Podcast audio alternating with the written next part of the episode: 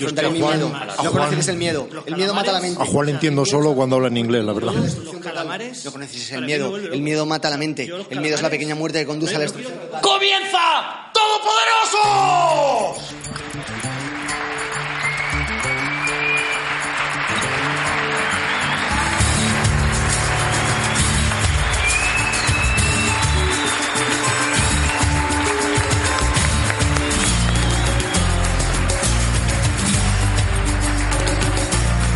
Aquí comienza el nuevo Todopoderoso. Muchas gracias por estar ahí.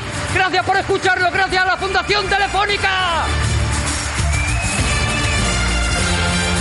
Hoy ha venido vestido de conejo Rodrigo Cortés. Se ha quedado en una esquina mirando muy fijo Javier Cansado. Y ha venido a pesar de que no queríamos Juan Gómez Jurado. Y detrás de la cortina roja, Arturo González Campos.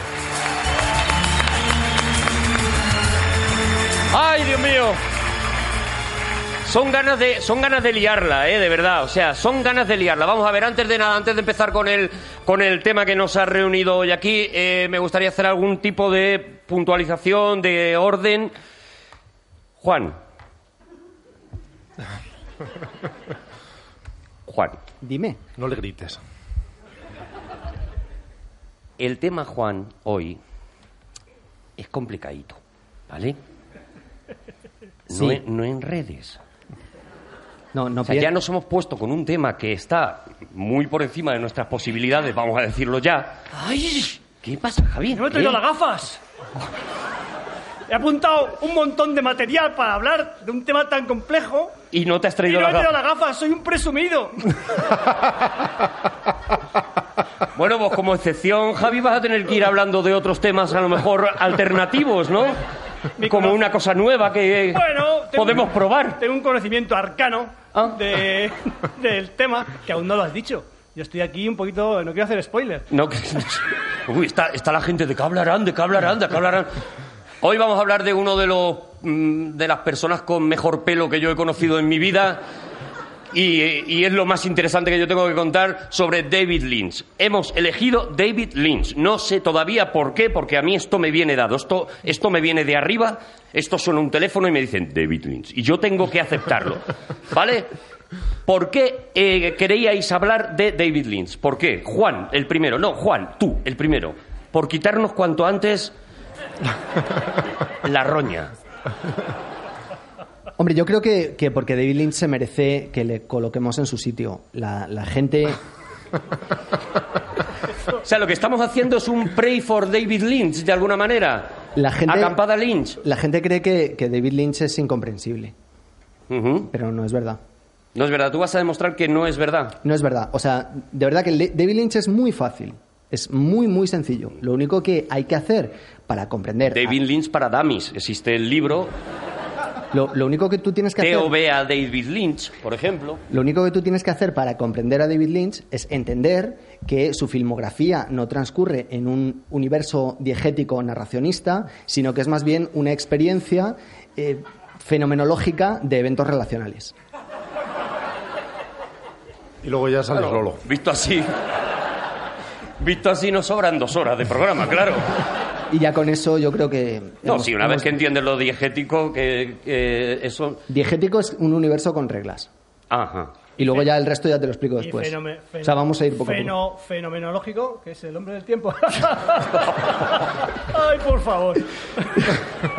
Pues A mira, ver, perdonadle que no tiene gafas, ¿vale? O sea Tiene- que hoy se le puede pegar. Tiene que ver, tiene que ver con la experiencia. Mira, em, cuando digo que es fenomenológico de, eventos relacionales, quiere decir que David Lynch no hace el mismo cine que los demás. Pero eh, por el hecho de que David Lynch no haga el mismo cine que los demás, con una historia, con un guion, con un sentido, eh, no quiere decir que sea un cine eh, diferente, incomprensible, bueno, diferente es, pero, pero menos válido. Porque además, fijaos, ¿sabéis cómo empezó el cine? El cine Va a llevar tiempo, ¿vale? A ver, el cine empezó mal porque lo inventaron dos franceses. Pero, pero, No aplaudáis chistes de franceses. Pero aparte, aparte de eso, eh, eh, empezó con que unos señores ponían una cámara delante de cosas y eso producía una experiencia. El cine no era narrativista hasta el año 1906 o 1900 1907. Y de hecho hay una transición del cine a partir de ese momento en el que el cine empieza a contar historias en vez de intentar contarte experiencias. Con lo cual Lynch recoge en parte esa tradición de los Lumière y también de John Ford y de muchos otros y, y hace su propio universo sus propias historias. Rodrigo Cortés, eh. Lynch es muy raro, es incomprensible y es una cosa a la que, en la que tienes que entrar ya cuando estás a un nivel superior de conocimiento cinematográfico. ¿Es una cosa de gafapastas? Es que muchos de los conceptos que has usado en realidad no son excluyentes. Es, es raro, inevitablemente, porque es único. Eh, eso no lo hace complicado. Sin embargo, que no sea complicado no lo hace comprensible. Y el hecho de que sea incomprensible no lo hace particularmente raro. Eh, Y luego, luego os quejáis de mí, ¿eh? O sea, luego soy yo el... el- Bien, sí. Qué tardecita. David Lynch es uno de esos escasos autores verdaderamente singulares. Todo el mundo es singular a un determinado nivel dependiendo de dónde queramos poner el listón. Pero hay un En tu puñado- abuela, por ejemplo. ¿Has dicho en tu abuela? Yo no lo entendí. O sea, por ejemplo, esto podría ser insultante, pero ni siquiera más No, no, no, porque está, está poniéndole un listón a una abuela, o sea, es algo bonito. Hombre, claro, si tu abuela te dice que eres especial, es- será por algo. Bien. Bueno, al que tenga abuela. David Lynch es uno de esos autores singulares Ojalá fuera tu abuela, Juan, porque Muy- eres especial, te lo digo. muy difíciles de definir y sin embargo reconocibles en un solo fotograma. De alguna manera tiene un lenguaje absolutamente único, como puede suceder, qué sé yo, con Fellini o como puede suceder con Almodóvar, de modo que si uno se asoma a cualesquiera dos minutos de sus películas, inmediatamente sabe quién está detrás, sabe quién es el autor que está detrás. Y además, en lo personal, aunque esto no sea especialmente relevante ni interesante para nadie, es uno de los directores que más me han influido. Por muchas razones, no porque uno después recoja de forma literal determinados temas y las esboce o las, o las vierta en lo que uno hace, sino porque de algún modo es uno de esos cineastas especiales que conforman tu pequeño panteón de cuando eres un adolescente y estás en gran medida decidiendo quién vas a ser. Esos tres años en los que uno se convierte en una esponja y lee, escucha o ve determinadas cosas que aunque aún no se dé cuenta van a conformar lo que uno es. Esta forma de acceder a través del cine de Lynch a un universo no racional y a un universo invisible que va más allá de la apariencia de las cosas, que es la lección fundamental del cine de Lynch, personalmente nunca me ha abandonado desde entonces. Yo pensaba que tu libro estupendísimo, Soñares de Patos. Dormir. Dormires de patos. Dormires de patos. Te gustó, ¿eh? Yo, yo leí, leí el- De esos libros que te le- marcan, ¿eh? Leí el. Qué cabrones. Leí el, leí el incunable. Yo pensaba que era un homenaje a Lynch. Porque Lynch tiene la frase que el cine es de patos. ¿En serio? Te, lo- te lo he dicho antes, sí, sí. Me ha sorprendido cuando me has dicho que no, que no tiene nada que ver con. con- Fíjate si te ha influido. con- No, pero de verdad, Lynch ha dicho que el cine es de pato. Es, ¿De eh, verdad Lynch ha dicho que el cine es de patos, Javi, a o te- tú a vienes cómo- hoy sin gafas? Vamos a ver. eh, Voy a, voy a poner la frase, a vamos ver, qué pasa. Escúchame, yo he cogido, he puesto en Google, he puesto. Se llama, se- aquí, aquí se llama Ángel de Luz. He puesto, he puesto Dave- David Lynch, ¿vale? Vale. Y digo, voy a mirar la página 7 de Google, que nadie llega a la página 7. porque- Bueno, estos son los pequeños secretillos que no Eh. contamos nunca de cómo se prepara el programa. Eso es. Que es meter David Lynch en Google. Eso. El programa tiene un curro. Estaba en un pueblo de Soria, ¿qué iba a hacer? Entonces, eh, entonces, entonces, escúchame, y, he- y en la página 7 me salía una, una serie de frases de, que había recogido de David Lynch, entre ellas el cine es de patos. Hablando de que le preguntaban, pero tú esta película que, eh, intentando, digamos, eh, asimilar a Feuerbach en este caso, fíjate qué, pedante- qué pedantería, y decía, no, no, el cine es de patos, decía, decía David Lynch. Y ya está, y, eso- y me ha sorprendido. Pero que era una frase que tú te has encontrado en internet, que Y- mañana te la encuentras con una foto de Mahatma Gandhi y, Y- vale igual. Mahatma Gandhi, el cine es de patos, también no, vale. Vamos a ver, me vale, me sorprende y me gusta. Pero como yo sabía que quiso llamarle Dormidas de patos, quiso llamarle Soñares de patos, quiso llamarle Rodrigo, pensaba que era homenaje a David Lynch, pues ya está, si no va más allá, pero ya, ya está dicho. Hala, venga, hala. Eh, eh, bueno, yo creo que, lo que podemos hacer por, ir avanzando, mm, mm, evi- evidentemente es un, es un tema arduo, es un tema difícil, es un tema que mucha gente cuando lo hemos propuesto han dicho, no me gusta nada, tal, no sé qué. Yo creo que no hay, o sea, mm, o David Lynch o te roba los ojos o no te los roba, o sea, o no, entras en, en su universo, ¿no? Seguramente sea la propuesta tan, eh, no sé si llamarlo surrealista, ahora ampliaremos eso, lo que hace que o entras en ese, o en ese mundo o es muy difícil que, te, que toleres una peli y otra no, ¿no? Ahora empezaremos a hablar, supongo, de las películas de una forma más o menos cronológica, pero ha habido una evolución en el cine de Lynch. Si inicialmente, si hay una apuesta decidida por la abstracción, por decirlo de alguna manera, con una apuesta absolutamente personal como es Eraserhead, que no está hecha para ser eh, comprendida intelectualmente, no está hecha para ser absorbida desde ese volante. Sin embargo, sus primeras películas son mucho más narrativas. Eh, ahora hablaremos, no, no vamos a gastar temas anticipadamente, pero cuando hace El hombre elefante, o incluso después cuando hace Dune, eh, sus historias son más cerradas y digamos que aunque tienen un sustrato inconsciente eh, muy complejo, en lo externo son historias o detectivescas o, biográficas y sin embargo poco a poco se entregó una decidida disgregación que en gran medida recupera sus intenciones iniciales. Y aún así, sin embargo, uno no podría decir que sean especialmente diferenciadas o diferenciables unas de otras. Lo son, porque tienen diferentes actores, diferentes carteles y diferentes títulos. Pero siempre es posible percibir al autor detrás con sus obsesiones comunes. Vamos con Eraserhead, eh, que es una película que eh, contra todo pronóstico triunfa en el, en el mundo del cine porque es una película primero que a él le cuesta un montón de años hacer, sacar adelante, le, prácticamente acaba durmiendo en el mismo estudio en el que está rodando la película porque no se gasta toda la pasta en poder hacerla y tarda como, como siete años, un amigo suyo se tiene que ir a vivir allí con él al estudio y tal y y en realidad mm, no- yo no entiendo muy bien esa apuesta porque no estaba haciendo nada comercial, todo lo contrario. O sea, lo lógico era que esa película acabara en un sitio eh, olvidado, ¿no? Era prácticamente, sí, sí. Mm. Bueno, es que, a ver, David Lynch eh, obtiene una beca para el American Film Institute of Cinema. De California. de- y, y él le dan, le dan 10.000 dólares. Le dan 10.000 dólares que le sirven para pagar sus estudios, para hacer ese proyecto inicial. Eh, esos 10.000 dólares, obviamente, no le llegan, no le llegan para prácticamente nada. Y entonces él tiene que invertir, bueno, pues todo el dinero que tiene, conseguir otros trabajos, como dices tú, dormir en el estudio. A pesar de eso, le lleva siete años. Siete años rodar esa película, a pesar de que utiliza el blanco y negro. Estamos hablando del año 1977, con lo cual, eh, obviamente, rodar en blanco y negro no era pose, era simplemente que el celuloide era simplemente más barato, ¿no? Pero a mí, eh, esa película es una película que, es muy perturbadora, que cuando tú la ves te enfrentas a ella de una forma eh, en la que no acabas de comprender, por supuesto no comprendes lo que te está contando, ¿no? Pero ni siquiera llegas a comprender las propias reacciones que se producen en tu, en tu organismo cuando ves cabeza borradora.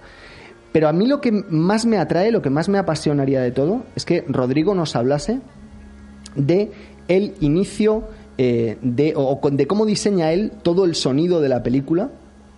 Javi.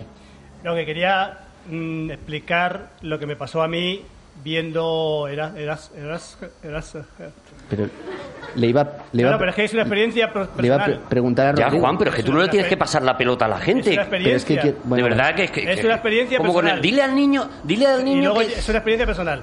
Yo era Hurt, la vi, perdonar, eh, esto era así, la vi fumado, ¿vale? Es así.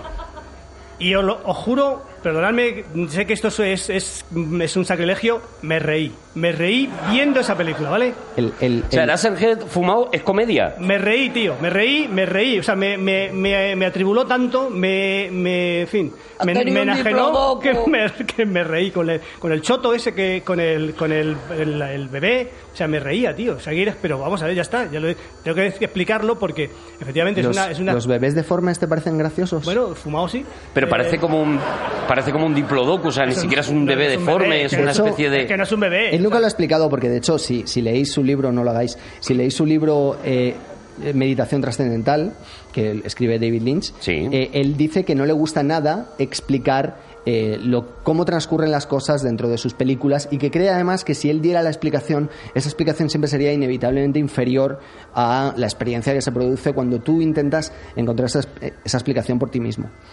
Entonces, como, como iba, iba diciendo antes de que Javi me interrumpiera tan amablemente, el, el, el- diseño de sonido de esa película es absolutamente No estremecedor. estabas diciendo eso. Quiero decir que lo contará Rodrigo. Bueno, pero empiezo yo. El diseño, el diseño de sonido, si la escucháis, si escucháis la película atentamente, os fijáis en cómo van sonando esos sonidos industriales, esos sonidos angustiosos, son de verdad espeluznantes. David Lynch es, es- siempre se ha encargado de una forma muy directa y personal del diseño de sonido de sus películas y ha firmado el diseño de sonido de muchas de sus películas ya cuando era una vaca sagrada que podía perfectamente llamar a cualquiera.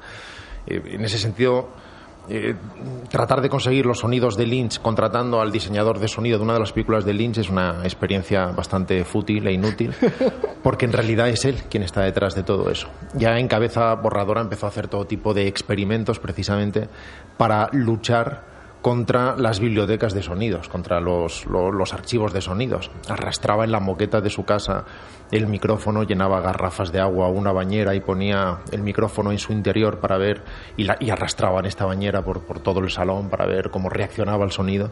Y de esta manera conseguía esas frecuencias graves, muy perturbadoras, extrañas, orgánicas, que usaría en el resto de su carrera. De alguna manera, cuando David Lynch filma, por ejemplo, un pasillo, y simplemente introduce la cámara en un traveling lento hacia él, a la hora de incorporar una determinada frecuencia grave, única, con una sensación, insisto, orgánica, casi viva, uno tiene la sensación de que esas paredes están vivas, uno tiene la sensación de que hay vida más, atraya- más, eh, más allá de lo visible que más allá de lo que nos es dado ver, hay otro universo, otro mundo extraño que anida al otro lado de la apariencia. Y lo, consigo, lo consigue precisamente trabajando de esta manera. Incluso ha trabajado muchas veces en, en la música, en sus, en sus películas. Yo, por razones que no vienen al caso, he tenido la improbable fortuna de coincidir con Lynch en alguna ocasión.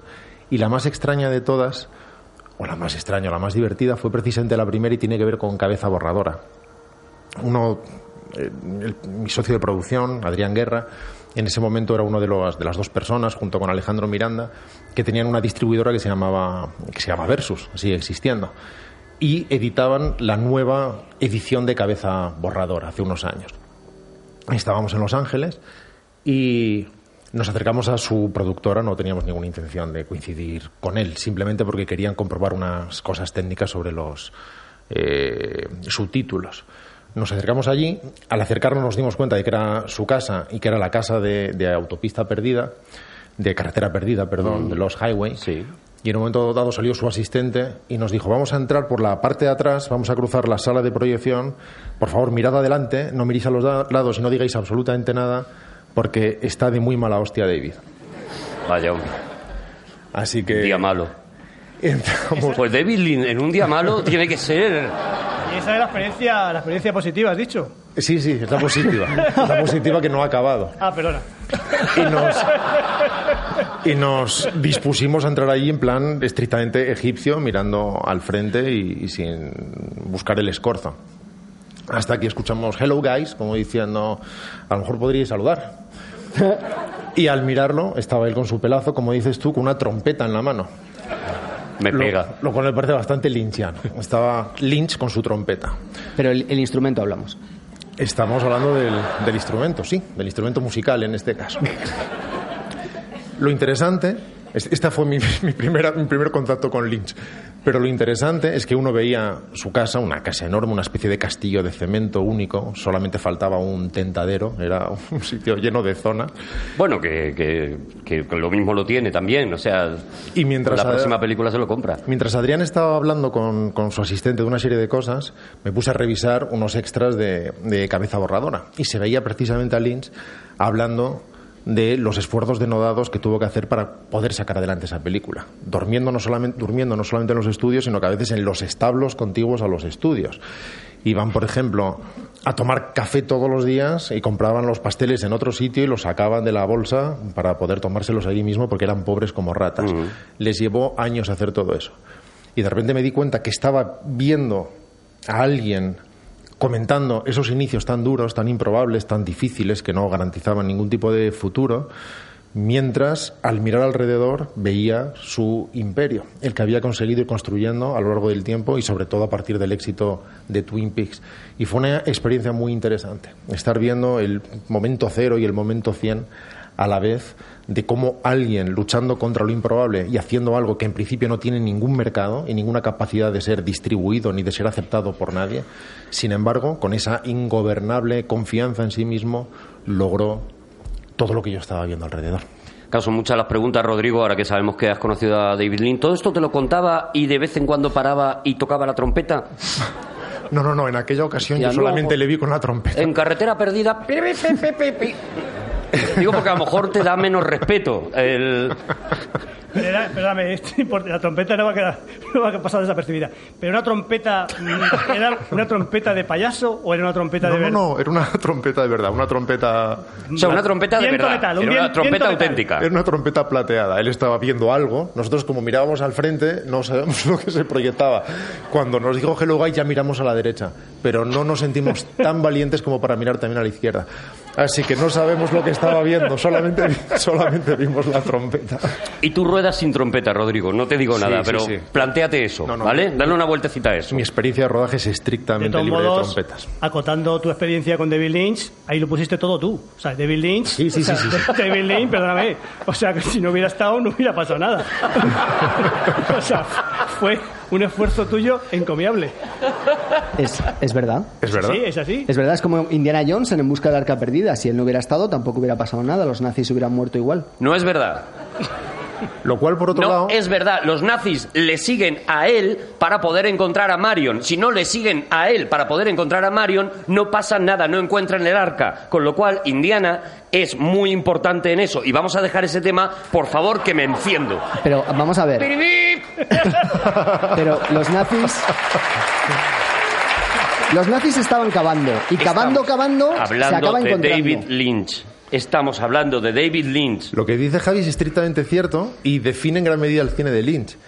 En gran medida es el espectador el que tiene que eh, completar la, la experiencia que, que ofrece Lynch. Hmm. Así que imagino que en ese momento él con su trompeta lo que hizo fue plantar la semilla. Es decir, cúrratelo, Rodrigo. Y ya fuimos Adrián y yo los que nos A raíz- inventamos el resto de la A anécdota. raíz de la frase, el cine de patos, es que es eso. O sea, es que. Es que estoy él- seguro de que él no ha dicho ¿Quién eso. lo ha dicho eso? Seguro. Es que he puesto esto Seguro, y me sale no. Howard el pato. Nos van, a sale- poner, nos van a poner en Twitter con esto, ya lo verás. Vamos, que- a ver. Pues no ha dicho el cine de patos nunca. Yo- no, el cine. ¿Sabéis que David Lynch, él dice, dice que su infancia fue, fue idílica? Mentira. Es, es de- Mentira. llamándose- Está engañando, está engañando. Es de- es de Montana. En Estados Unidos. Es de Montana. En Estados Unidos, si te llamas Lynch, ¿Sí? la has cagado. Mínimo ¿Por en el colegio. Es como aquí de apellidarte, yo que sé, pollatos. Algo, o sea, es algo que. Lynch, o sea, Lynch es, es, una, pu- pues una- es un desastre llamarte Lynch, un apellido horrible en pero, Estados Unidos. ¿Por qué? Para Te los que hunde no- la GB, te hunde la GB. No, te- Para porque- que no- para los que no saben inglés, por el juez, el linchamiento por el juez Lynch. Esto es así. El juez Lynch, en la, en la, en la- en la guerra de, de la independencia americana, era el que, el que linchaba. Entonces Lynch, bueno, el que mandaba a linchar, porque él decía yo toco la trompeta. Entonces él, como se, se apellidaba Lynch, en el colegio lo pasaba muy mal. Y de hecho estuvo, bueno, era te- te- te- su- el sufrimiento, lo siniestro de su, de su cine, yo creo que se, se- Viene de ahí, del apellido. viene del apellido Lynch. Viene del apellido. Vamos Lynch. así, es así. Es una- Bueno, aquí en España hacemos chistes con pollatos, allí con cosas de jueces y tal, claro, son, son países Son diferentes, son otras culturas, claro. Claro. Claro, claro. No, lo que, lo que sí que es verdad, y, y yo creo que en esta película se ve muy bien, es eso, ¿no? Yo, por ir planteando, porque yo me imagino que hay gente que no se ha acercado a Lynch o que se ha puesto en contra de Lynch. Lo que decía Rodrigo, o sea, a Lynch le tienes que ayudar.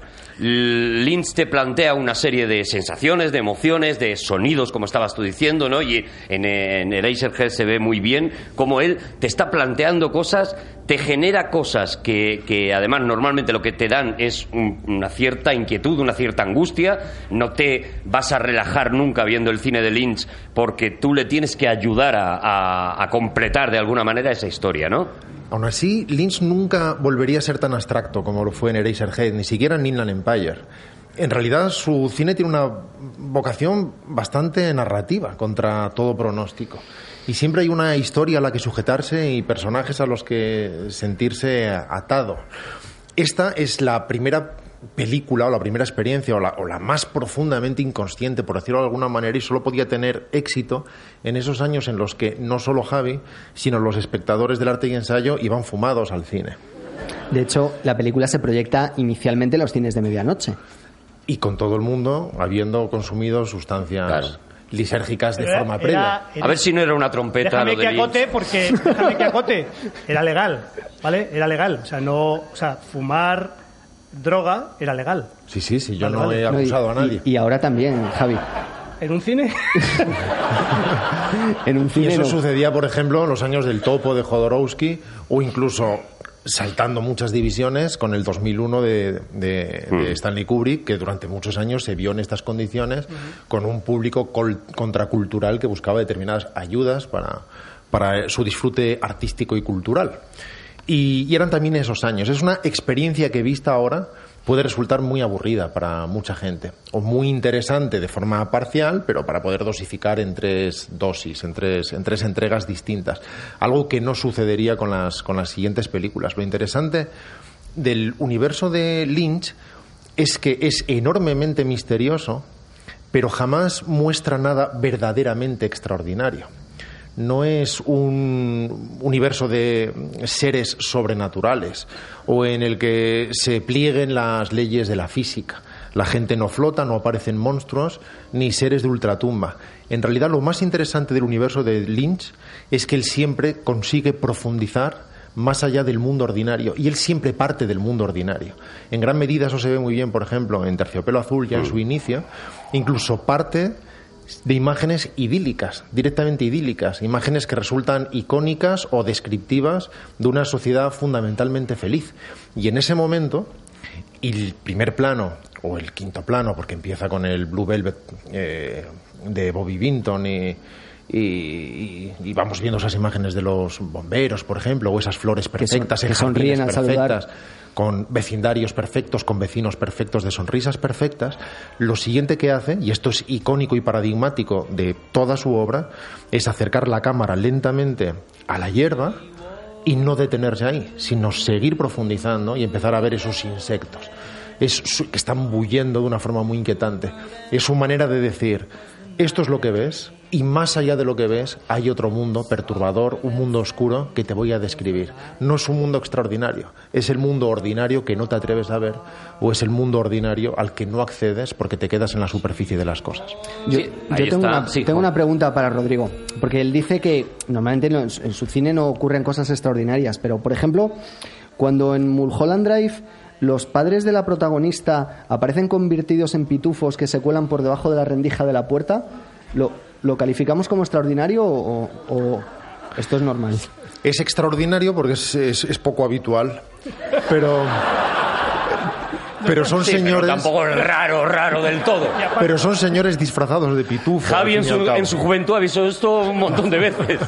Aparte que, que en, la, película pone basado en hechos reales. O sea que, que eso pudo pasar. Sí, pero si pensamos en el cine de Carpenter o en cualquier maestro del fantástico, estamos siempre abordando ese universo que no existe y que se usa de una forma más o menos metafórica para hablar del ser humano como se hace siempre, pero con criaturas aladas, con monstruos preternaturales o con seres inmortales. En general, él siempre parte incluso de lugares extraordinariamente comunes como lo fue su infancia. Él dice siempre que lamenta profundamente no haber tenido una infancia extraña. Todo el mundo cree que seguramente fue atado con un grillete al sótano de alguna casa extraña, con padres probablemente hermanos entre sí, que se fagocitaban, pero lo cierto es que tuvo una imagen, una, una infancia absolutamente ejemplar a todos los efectos y absolutamente normal, salvo su cerebro. Su cerebro era capaz de detectar todo aquello que había más allá de lo teóricamente idílico, pero él elige un pueblo maderero o él elige determinadas zonas muy comunes de Los Ángeles, sobre todo cuando hace sus historias personales, y sin embargo consigue poco a poco, más que transportarnos, sintonizarnos. Lo que consigue es colocarnos en una determinada frecuencia en que somos capaces de acceder a todo aquello que está siempre ahí, pero que no vemos por descarte, simplemente porque nuestra emisora está ajustada en una estación distinta. Tú has nombrado el, el principio de Terciopelo Azul, que yo creo que es uno de los más icónicos, de lo que más claro tenemos, ¿no? Aquella, aquella cámara metiéndose dentro de, de una oreja que, que nos encontrábamos, pero ya en Eraserhead está esa idea, porque ya eh, el gusto de David Lynch por en todos los lugares hay un hoyo, hay un agujero por el que te voy a meter, ¿no? Y ese plano que se mete por un agujero, en este caso creo que es por uno de los rotos de, de- de un calefactor, por el que entra la cámara también, como anunciando eso que tú estabas diciendo, ¿no? Lo que, lo que nos va a ofrecer Lynch no es lo que nos vamos a encontrar en el cine habitual, sino lo que nunca te quiere enseñar el, el- cine americano, sobre todo, porque su crítica va muy directamente a ella, ¿no? Y en Eraserhead, una vez que hace esa, eh, es- esa entrada en ese hoyo, es cuando empezamos a, a vivir en otro de los mundos. Nos vamos a centrar un poco en Eraser, pero porque yo creo que es... eh, que es clave para luego entender lo que tú dices, ¿no? Que se va haciendo un poquito más asumible, pero todos sus datos están ahí, ¿no? Y entramos en el mundo de los sueños, que es otra de las cosas importantes en, en Lynch, ¿no? Sí, que vez ha depurado más. Cabeza borradora, además de ser una película sin la cual el peinado de Robert Smith sería inexplicable, es además esa película efectivamente enormemente onírica. Yo creo que él rechazaría la palabra onírica para referirse a su cine, pero sí no completamente consciente que después se fue depurando en gran manera. Digamos que en sus primeras películas efectivamente él mostraba ese hoyo al que si te asomas eh, consigues tener acceso a un determinado mundo y sin embargo cada vez ha ido haciendo esas cosas más sincrónicas. Al final, lo que él te está diciendo ahora, tal y como decía al principio con toda esa serie de polisílabos que no sabría repetir Juan, eh, sí, sí sé repetirlos. en lugar de... No, que Ah. he hecho un hiperbatón y he colocado el sujeto al final, pero me refería a los maravillosos polisílabos que tú empleaste y que yo no sabría repetir. Lo peor es que él sí sabría repetir. Y, y en lugar de hacer un universo que da acceso a otro, te habla de dos universos sincrónicos y contiguos. Cada vez pliega más el espacio y pliega más el tiempo y te cuenta historias en las que un actor o un personaje puede ser interpretado por dos actores y en las que lo que sucede dentro de dos días puede suceder dos días antes o incluso, mucho más inquietante, sucede simplemente a la vez. Por lo tanto, no creo que él esté hablando necesariamente de lo onírico, sino de un acceso profundo al inconsciente que para él es tan válido como el nivel consciente. Voy, voy, a, voy a explicar una cosa y tenéis que seguirme aquí. Os- Porque es- Bueno, Venga. David Lynch es un reconocido, aunque no muy publicitado, admirador de Lacan. Lacan es un psicoanalista francés. es Lacan, Lacan. Lacan, Lacan. Es un psicoanalista francés, por, ta- por- por tanto equivocado. Y el, el, Sí, pero por lo menos pone el acento bien, no como tú. Lacan, sí. está equivocado de nacimiento. Lacan eh, produce, eh, eh, crea una teoría que es la base de todo el cine de Lynch y que tenemos que intentar visualizarla, aprovechando que esto es radio, tenemos que intentar visualizarla como lo que es. Él eh, cree que lo real, lo imaginario y lo simbólico forman entre sí lo que se denomina como nudo borromeo. Uf. ¿Qué es un nudo borromeo?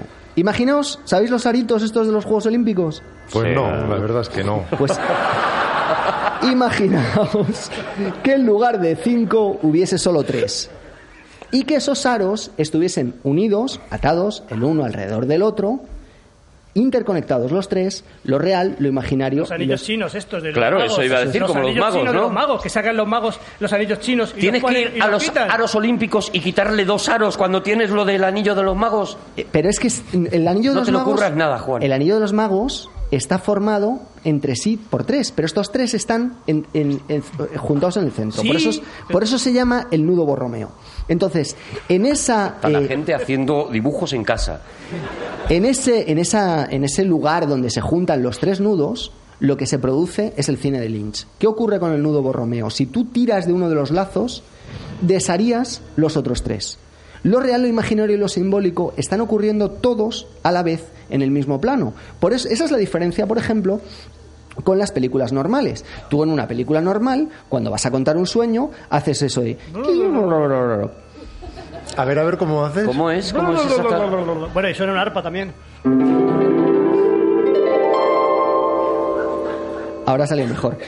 El, el- ah, suena, suena el arpa y de repente tú estás yéndote a otro sitio o te enseñan un fotograma que muy claramente te enseña, eh, te, te identifica como esa secuencia como ocurriendo en el mundo de los sueños. El protagonista tiene el sueño y de repente eh, se despierta empapado en sudor, jadeando, etcétera, etcétera.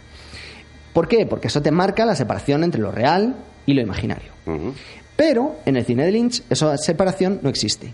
Lo real influye en lo imaginario, lo imaginario está influyendo en lo real y lo simbólico está interfiriéndose dentro de esas cosas. Para explicar esto voy a tener que hacer un pequeño salto con vuestro permiso. Vaya hombre. ¿Puede ser un salto hacia la ventana?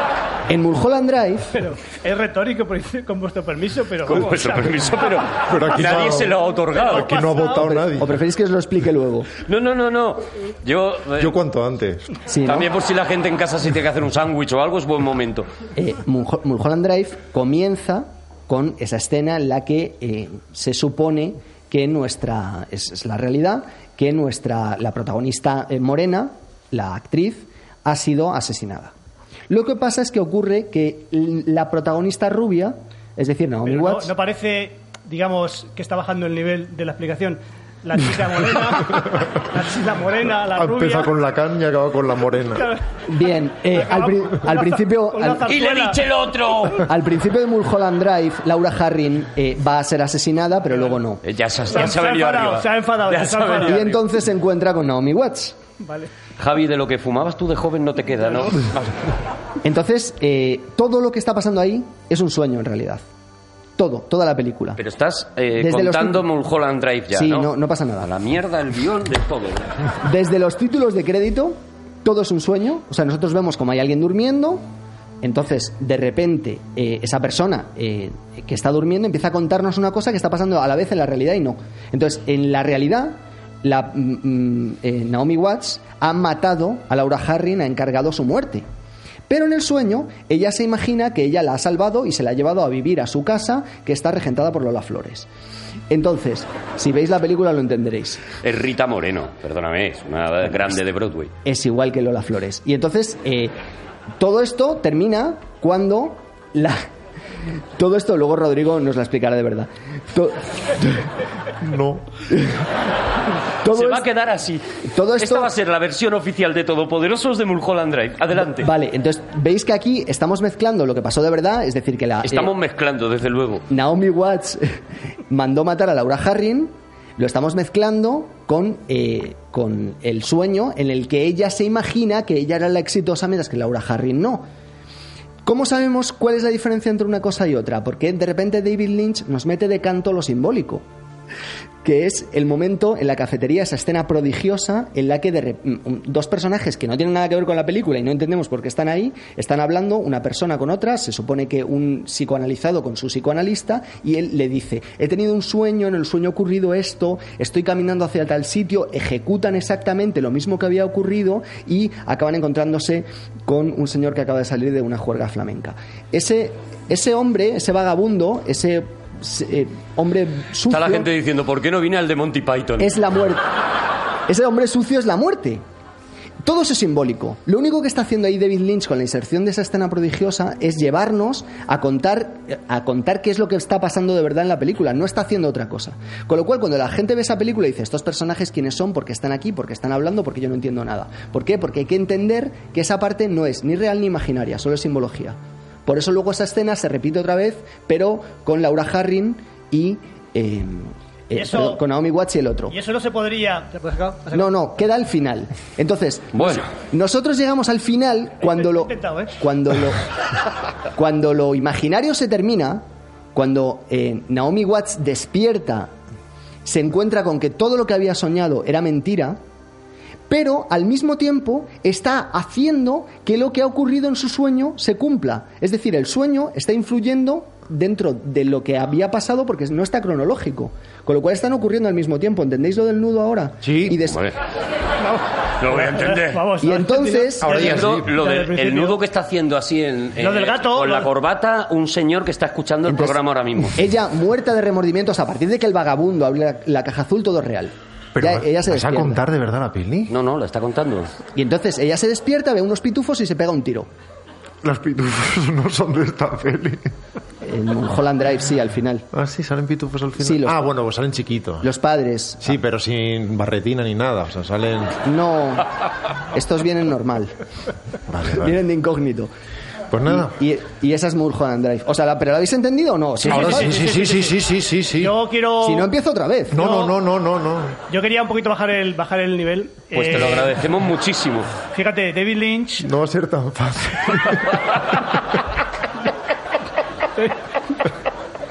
David Lynch. Una de las cosas que más le marcó en la vida es que en Filadelfia vivía al lado de, una, de un mm, depósito de cadáveres. Vivía al lado de la morgue.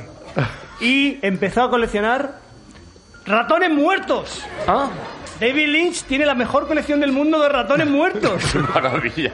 Bueno, solo Bueno. ratones de Filadelfia, o sea, tampoco tenía mucha... Escúchame, esto en la página 7 de Google. A saber, luego si, a saber si es verdad. Yo, yo cito la fuente, no soy como esos que dicen. No, no, es que yo esto, ciencia infusa. No, no, yo lo he mirado en página 7 de Google. Ahora rebobinamos cuando Sí, quieras. ahora, ahora volveremos, pero eh, tampoco podemos dejar Mulholland Drive ahí a, a Icoja. No sé si terminarla, Ah, vale, vale, mm, vale. ir a- a- al hombre elefante y luego ya terminamos Mulholland Drive, porque ha hecho Juan lo que le ha dado la gana. Mulholland Drive es verdad que es una de esas pelis que todo el mundo dice, a ver si la explicáis, a ver si... mm, mm".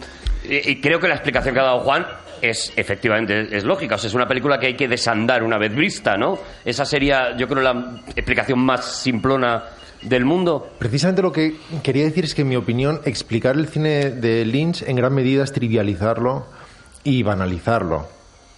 Tratar de encontrar la explicación detrás de determinadas opciones, en el fondo, además de ser un ejercicio fútil, es un ejercicio contraproducente, incluso si esa eh, explicación fuera real.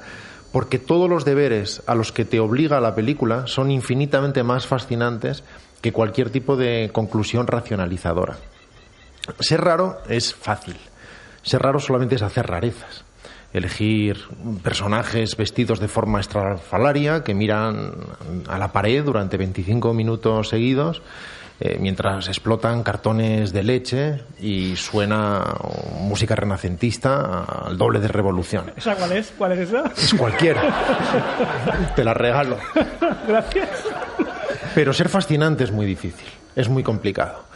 Y lo que sucede con el cine de Lynch es que es enormemente interesante, incluso para el público más bacala, aun cuando no está entendiendo absolutamente nada. Porque Lynch no tiene la intención de que uno entienda de forma racional aquello que cuenta, si no lo contaría de otra manera. Él es un gran exégeta y practicante de la meditación trascendental, de la que hace poco vino a España a hacer eh, proselitismo. No, no lo digo como una palabra negativa en No, estuvo en la Universidad Juan, eh, Carlos III dando una conferencia. al respecto. Y, y él cuenta que precisamente es a través de la meditación trascendental que él accede a zonas de sí mismo inconscientes de las que extrae historias o situaciones o sonidos o imágenes a las que él obedece y que pone eh, en, en orden eh, de una forma más o menos estructurada. Sin embargo, si todos los demás hiciéramos lo mismo, saldríamos, sacaríamos adelante películas muy mediocres o muy aburridas. De alguna manera, él consigue mantener siempre un sentido de la narración en términos emocionales absolutamente preciso y muy, muy ajustado. Uno puede no saber exactamente lo que está sucediendo, pero uno nece- decididamente necesita saber qué va a suceder. Y ese ejercicio de fascinación es absolutamente objetivo y aunque sea de forma subterránea, es eh, absolutamente narrativo. Eh, si vamos a sus primeras películas, él era directamente narrativo, porque eran películas más de encargo, por decirlo de alguna manera. Si pensamos en El hombre elefante, por ejemplo, es un empeño decidido de Mel Brooks, muy fascinado precisamente por la perfección formal de Cabeza Borradora, una película en la que David Lynch explica que aprendió a hacer cine en gran medida. Esa película le enseñó a saber qué se podía hacer con una cámara porque él era fundamentalmente pintor, era un artista plástico. Y diseñador de muebles también. Mira, ese dato no lo conocía. Sí, no, no, es verdad. Háblanos un poco de eso, Juan. Dise- di- diseña los muebles de sus películas y dispone el, el mobiliario en, en todas las escenas. Pues artista plástico y diseñador de muebles. Y trompetista. y trompetista. Eh, precisamente muy fascinado también con esa impecabilidad del ejercicio fotográfico en blanco y negro, deciden que van a hacer la película en blanco y negro. En este caso con un mago de la fotografía que es Freddie Francis, el operador inglés, uno de los más grandes, que también fue director de algunas de las películas de La Hammer, aunque su carrera se desarrolló principalmente como operador y como uno de los mejores operadores. Él trabajó con los conocidos Archers, con, con Powell y Pressburger, en algunas de sus más bellas películas. Esta película, sin embargo, es fundamentalmente agiográfica, es una biografía muy muy interesante en la que él introduce ya algunos elementos más o menos abstractos, pero digamos que en la que la realidad es la realidad objetiva o la extrañeza, perdón, es la extrañeza objetiva de ese personaje único, fuera de su mundo, fuera de su tiempo, fuera de eh, cualquier tipo de capacidad normalizadora. Y sin embargo, aunque sus primeras películas siguen eran películas con música de, John Morris, por ejemplo, películas muy hollywoodienses en gran medida, películas que estaban nominadas a los Oscars, a pesar de ser David Lynch un jovenzuelo del que nadie sabía mucho. Y sin embargo, él va apostando cada vez de forma más decidida por esa abstracción precisamente para liberarse de cualquier atadura de explicación racional.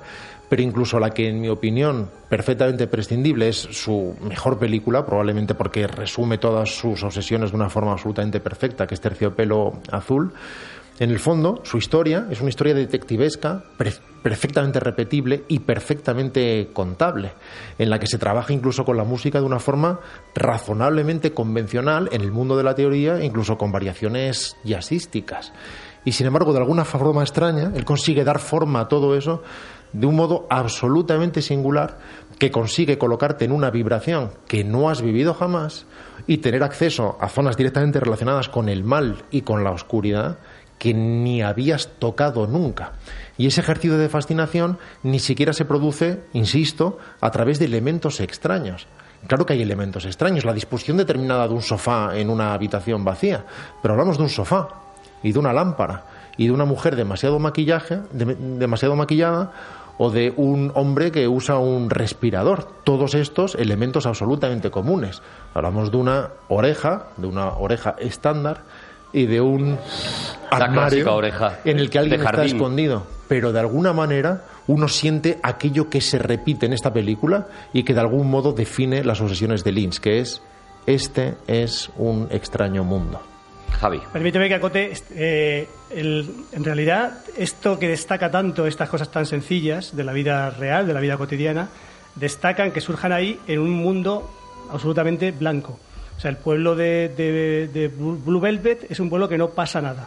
Entonces, digamos que lo que, lo que, te, lo que te enajena, lo que te, fin, lo que te intranquiliza, es que en ese pueblo, no, no, en, no en, en, yo sé, en, New Jersey o en un barrio de Nueva York, un barrio de Nueva York horrible, en, yo qué sé, en, en un sitio duro, pase eso, pero que pase en un pueblo idílico, yo lo que le, da esa dimensión tan, fin, tan eso, de extrañeza, ¿no? De, de, agobio incluso. Y luego lo hace rimar con Twin Peaks también, porque de hecho es exactamente... Claro, claro es, ese lugar idílico, ese pueblo maderero que decía antes Rodrigo, donde, bueno, pues las niñas se prostituyen para conseguir cocaína, eh, todo el mundo está aliado con todo el mundo, allí no hay nadie fiel a su pareja, la gente se mata y se tiran bolsas al río, eso es...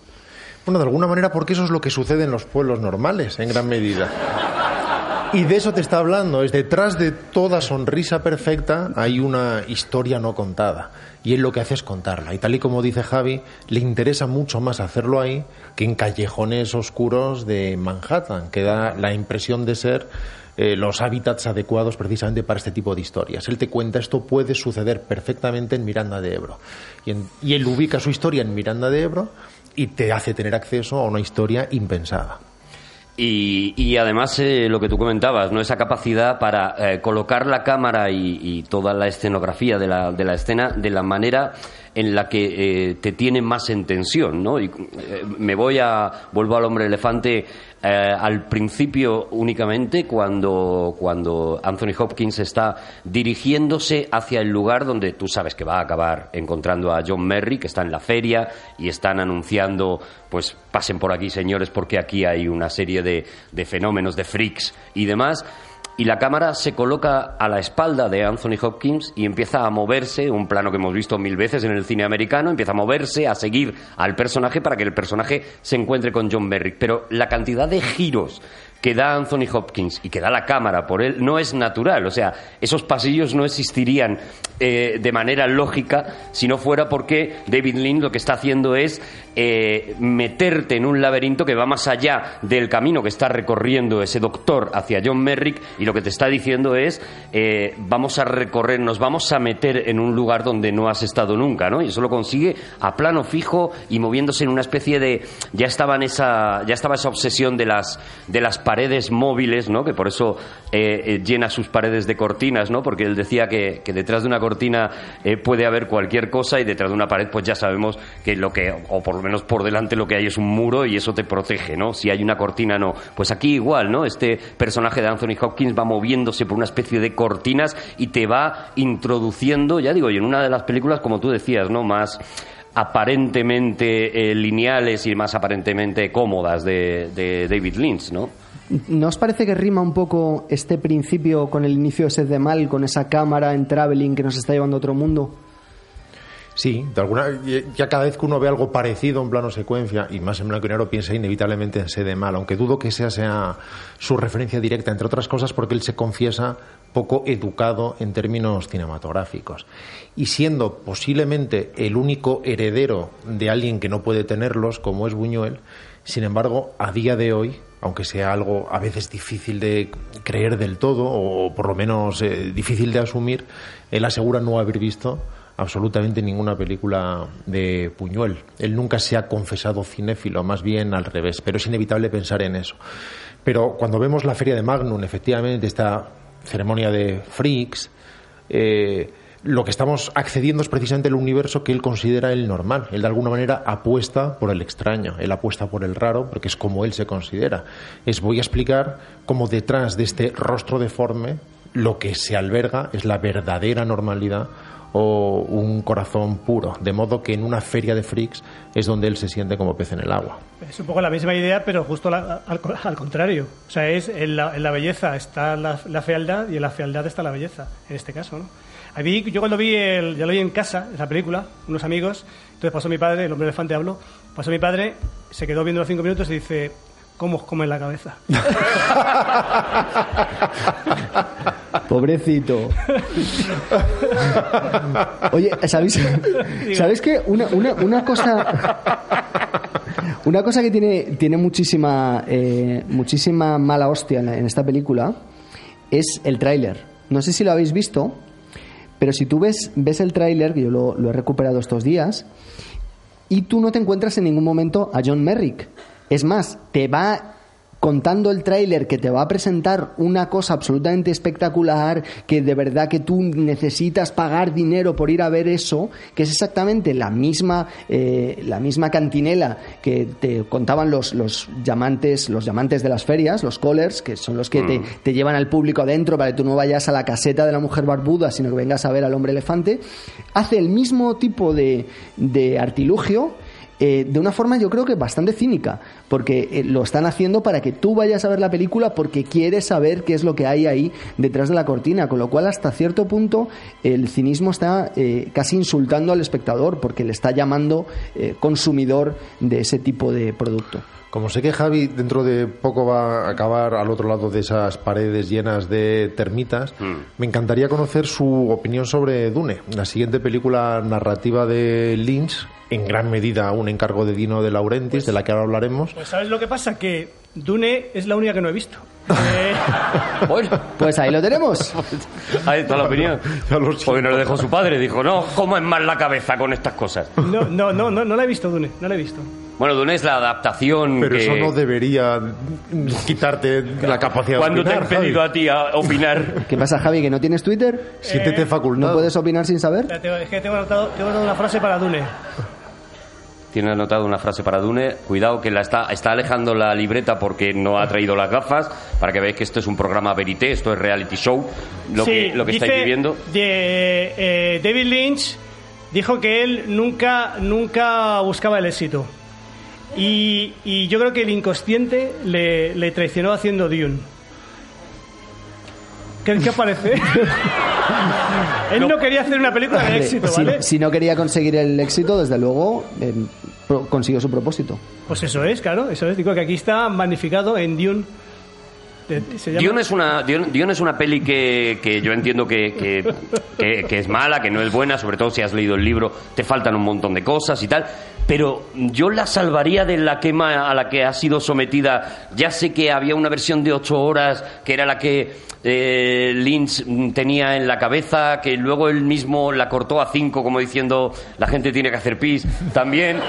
Y que al final Dino de Laurentiis pues directamente la dejó, la dejó en dos horas y demás. Y sé que eso, claro, si tú has leído el, el- el libro sobre todo, ¿no? Pues eh, evidentemente te está faltando de todo. Pero la peli no está tan mal, ¿no? Yo soy uno de los escasos, por lo visto contigo, defensores de Dune. ¡Ah, qué maravilla!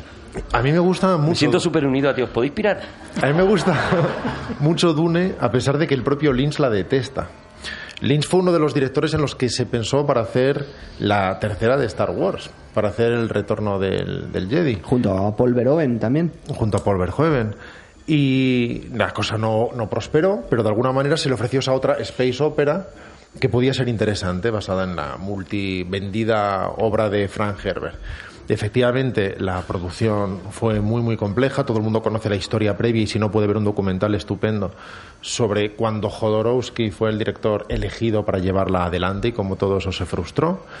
Y sin embargo, con Lynch salió adelante. Él nunca sintió que pudiera hacer lo que de verdad quería hacer, sobre todo a partir del montaje, en el que sintió que todo estaba mutilando, que todo estaba mutilado. Por otro lado, si ruedas una película de ocho horas, no te puede sorprender que alguien te lo mutile. Ya me sorprende qué tipo de guion estás filmando, que debe tener 750 páginas, para que a alguien le sorprenda, le sorprenda que la película quede larga. Y, y sin Ahí cogió la trompeta, él, para darse cuenta cuando se estaba pasando de tiempo. y sin embargo, no, no sé cuál es la experiencia si no has leído la novela. Pero si has leído la novela y ya tienes en tu mente todo ese esqueleto previo y orgánico que define toda su trama, de alguna manera se convierte en una adaptación particularmente ejemplar. Que personalmente yo disfruto mucho cada vez que la veo. Y la he revisitado hace no demasiado y he vuelto a disfrutarla. Yo creo que sufrió mucho David Lynch rodando esta película porque él quería hacer una película oscura. Y Dino de Laurentiis, citando a Goethe, decía, luz, más luz. ¿Ah? Y, él- y quería que todos los planos estuvieran mucho más iluminados. Y él sufría mucho porque decía, no, yo quiero rodarlo así. Pero esto es una superproducción, me estoy dejando la pasta, decía Dino de Laurentiis. Se tiene que ver, se tiene Se que ver que hay tiene- dinero. Tiene, tiene que verse, que tenemos unos decorados muy chachis, decía, decía Dino de Laurentiis. Citando a Goethe. Y sin embargo es una película que va contra lo comercial en muchos aspectos, ya desde la elección del protagonista, Kyle MacLachlan, que no es precisamente a priori el héroe arquetípico, arquetípico que uno desearía, eh, a tantísimas elecciones eh, que tienen que ver con el cast o con el maquillaje. Por ejemplo, la imagen que casi más recuerda a cualquiera, aunque solamente haya visto el tráiler, es precisamente ese emperador deforme, lleno de pústulas, al que iluminarlo no hace precisamente ningún favor. No, no ayudaba, claro. El, nave- el navegante era. El navegante, sí. El navegante, el navegante. Oye, Es- yo está quiero- muy bien, muy bien contado. Yo me estoy muy cabreado. ¿Que estás cabreado? Sí. ¿Por qué? ¿Qué te pasa, Juan? Porque no podéis defender Dune. Yo no la he defendido. Eh, Ya, vale. pero- Eh, espera, yo quiero, quiero saber tu opinión sobre Dune y demás, pero Javi, Javi, te, te tienes que marchar, ¿verdad? Sí, que, que- que tienes, que que- has quedado, que tienes tocólogo, creo. no, que tengo que operar. Que te, ah, que tienes que operar. Yo soy neurocirujano, ¿lo sabías? Soy... Tengo una operación, tengo, esto es serio, tengo que operar a una persona y tengo- me han llamado hace un rato que tenía que ser a las ocho y media Ah. y me voy ahora, ya está todo preparado, yo solo vengo, yo, yo llego allí, me dan los instrumentales y traca, traca, traca. Y, y operas a gente así de... Bueno, es en Vigo, esto es en Vigo, ¿vale? Entonces, eh, Pero ¿y hay media? ¿Vas a estar en Vigo? bueno, yo tengo el avión, cojo el avión, yo lo piloto, voy a Vigo, opero, vuelvo, ¿hasta que ahora estáis aquí? Eh, A las nueve te da tiempo. a las Si nueve... el hombre no está muy malito Yo a las nueve... o si está muy malito, te da Bueno, tiempo de las dos maneras. Si veo que no lo puedo salvar, habré Vigo, Vente, ¿vale? te- Eh, In your face. Te vienes. Pero yo a las 9 raspando estoy aquí, ¿vale? Por favor, eh, si acaso alargar un poquito cinco minutos, si ves que... Nah, es David Lynch, no creo que nos dé para. Oye, un aplauso a Javi Cansado que se tiene que marchar. Adiós, Javi. Bueno, eh, Juan Gómez Jurado mm, se opone a que nos parezca bien Dune y a que nos guste Dune. ¿Has leído, me imagino, el libro, que es una, es una maravilla? Mira, si de esto saca la gente el pillarse el libro de Dune, por lo menos el primero, que para mí es el, el más completo de, de todos, el mejor de todos. Pero, ¿Pero ¿por qué Juan, te puedes, acercas, Juan? puedes respetar su ausencia perfectamente. y que seamos todos conscientes de que nos falta un miembro. Siempre, siempre había querido estar más cerca. Pues aprovecha estos segunditos y vuelve a tu Que sitio, no, nos, Rico. que no nos falle mucho Javi. ¿No ves que esto queda desequilibrado igual? Ahí, ahí estamos. Claro. Pero estoy empezando a pensar que tenéis algo contra mí en esta tercera temporada. Mira, Pues te ha llevado dos temporadas y pico. a ver, eh, he leído Dune de Frank Herbert unas 14 veces. He leído Dune de Frank Unas 14 veces. ¿Os dais cuenta? Esto después de su frase, estoy empezando a pensar que tenéis algo en contra mía, ¿vale? No, pero que, o sea, a ver, si ponéis ese tono, o sea, todo va a sonar a mal. Por ejemplo, Si vamos- ponéis ese tono te va a sonar mal. Exacto. Voy a llamar a mi película Enterrado.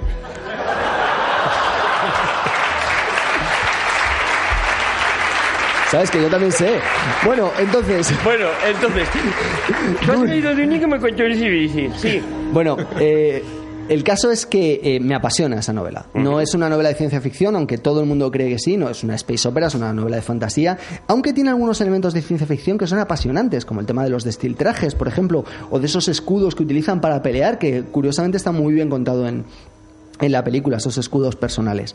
Me gusta muchísimo eh, la novela. Rodrigo decía antes una cosa en la que tenía toda la razón, y es que si tú te lees el libro de 800 páginas antes de ver la película, la entiendes. Que es un poco la definición del libro de Lynch, eh, que hay que llegar como muy trabajado a sus, a sus películas. Pero eso no es óbice para que me sienta particularmente estafado porque es una obra que yo tengo quiero muchísimo la llevo muy dentro del corazón y me hubiera gustado ver otra eh, adaptación que no fuera esta que ha hecho Lynch reconociendo que tiene algunos algunas partes que son espectaculares y que de verdad tú estás marchándote a Arrakis a ese planeta desierto.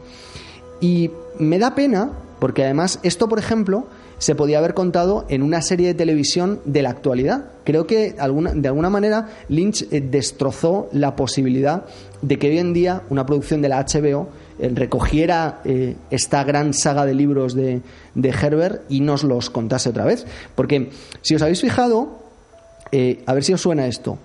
Hay una familia que son los buenos, los Stark, digo los Atreides, que se marchan eh, por encargo del rey, digo del emperador, se marchan a, a un, a un sitio diferente que, que es este planeta y allí está la familia de los Lannister, digo de los Harkonnen, que empiezan a hacerles traiciones.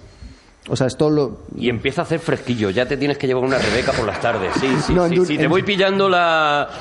En Dune no hace nada de frío, pero es obvio que George R. R. Martin ha leído muchas veces a Frank Herbert y también es obvio que podríamos estar ahora mismo eh, contando esto de la- como una gran serie de televisión, pero de alguna forma Lynch, eh, con, que no recaudó prácticamente nada con esa película, se cargó esa posibilidad. Sin embargo, a pesar de que a mí Dune no me gusta, eh, en, en conjunto, o que no me parece mal que exista, creo que la gente debería verla. Creo que la gente le debería verla y la, la- Te lo hay partes agradecemos. hay partes muy disfrutables y muy bonitas. Todo lo que tiene que ver con los gusanos, por ejemplo. Sí, pero mira, me, me- me has puesto un puente muy bonito porque tú decías. eh, qué pena que no se hiciera Dune como una serie moderna, pero para que existieran las series modernas, las series que estamos acostumbrados a ver ahora, tenía que existir precisamente Twin Peaks. Es verdad. eh, hoy en día es como muy fácil ver despu- en esta tercera edad dorada de la televisión qué es lo que, que es dónde está el nuevo talento o dónde de verdad está lo que la gente quiere ver, ¿no? Con estas series de televisión que están llegando a sitios donde el cine no toca, donde no puede tocar, ¿no?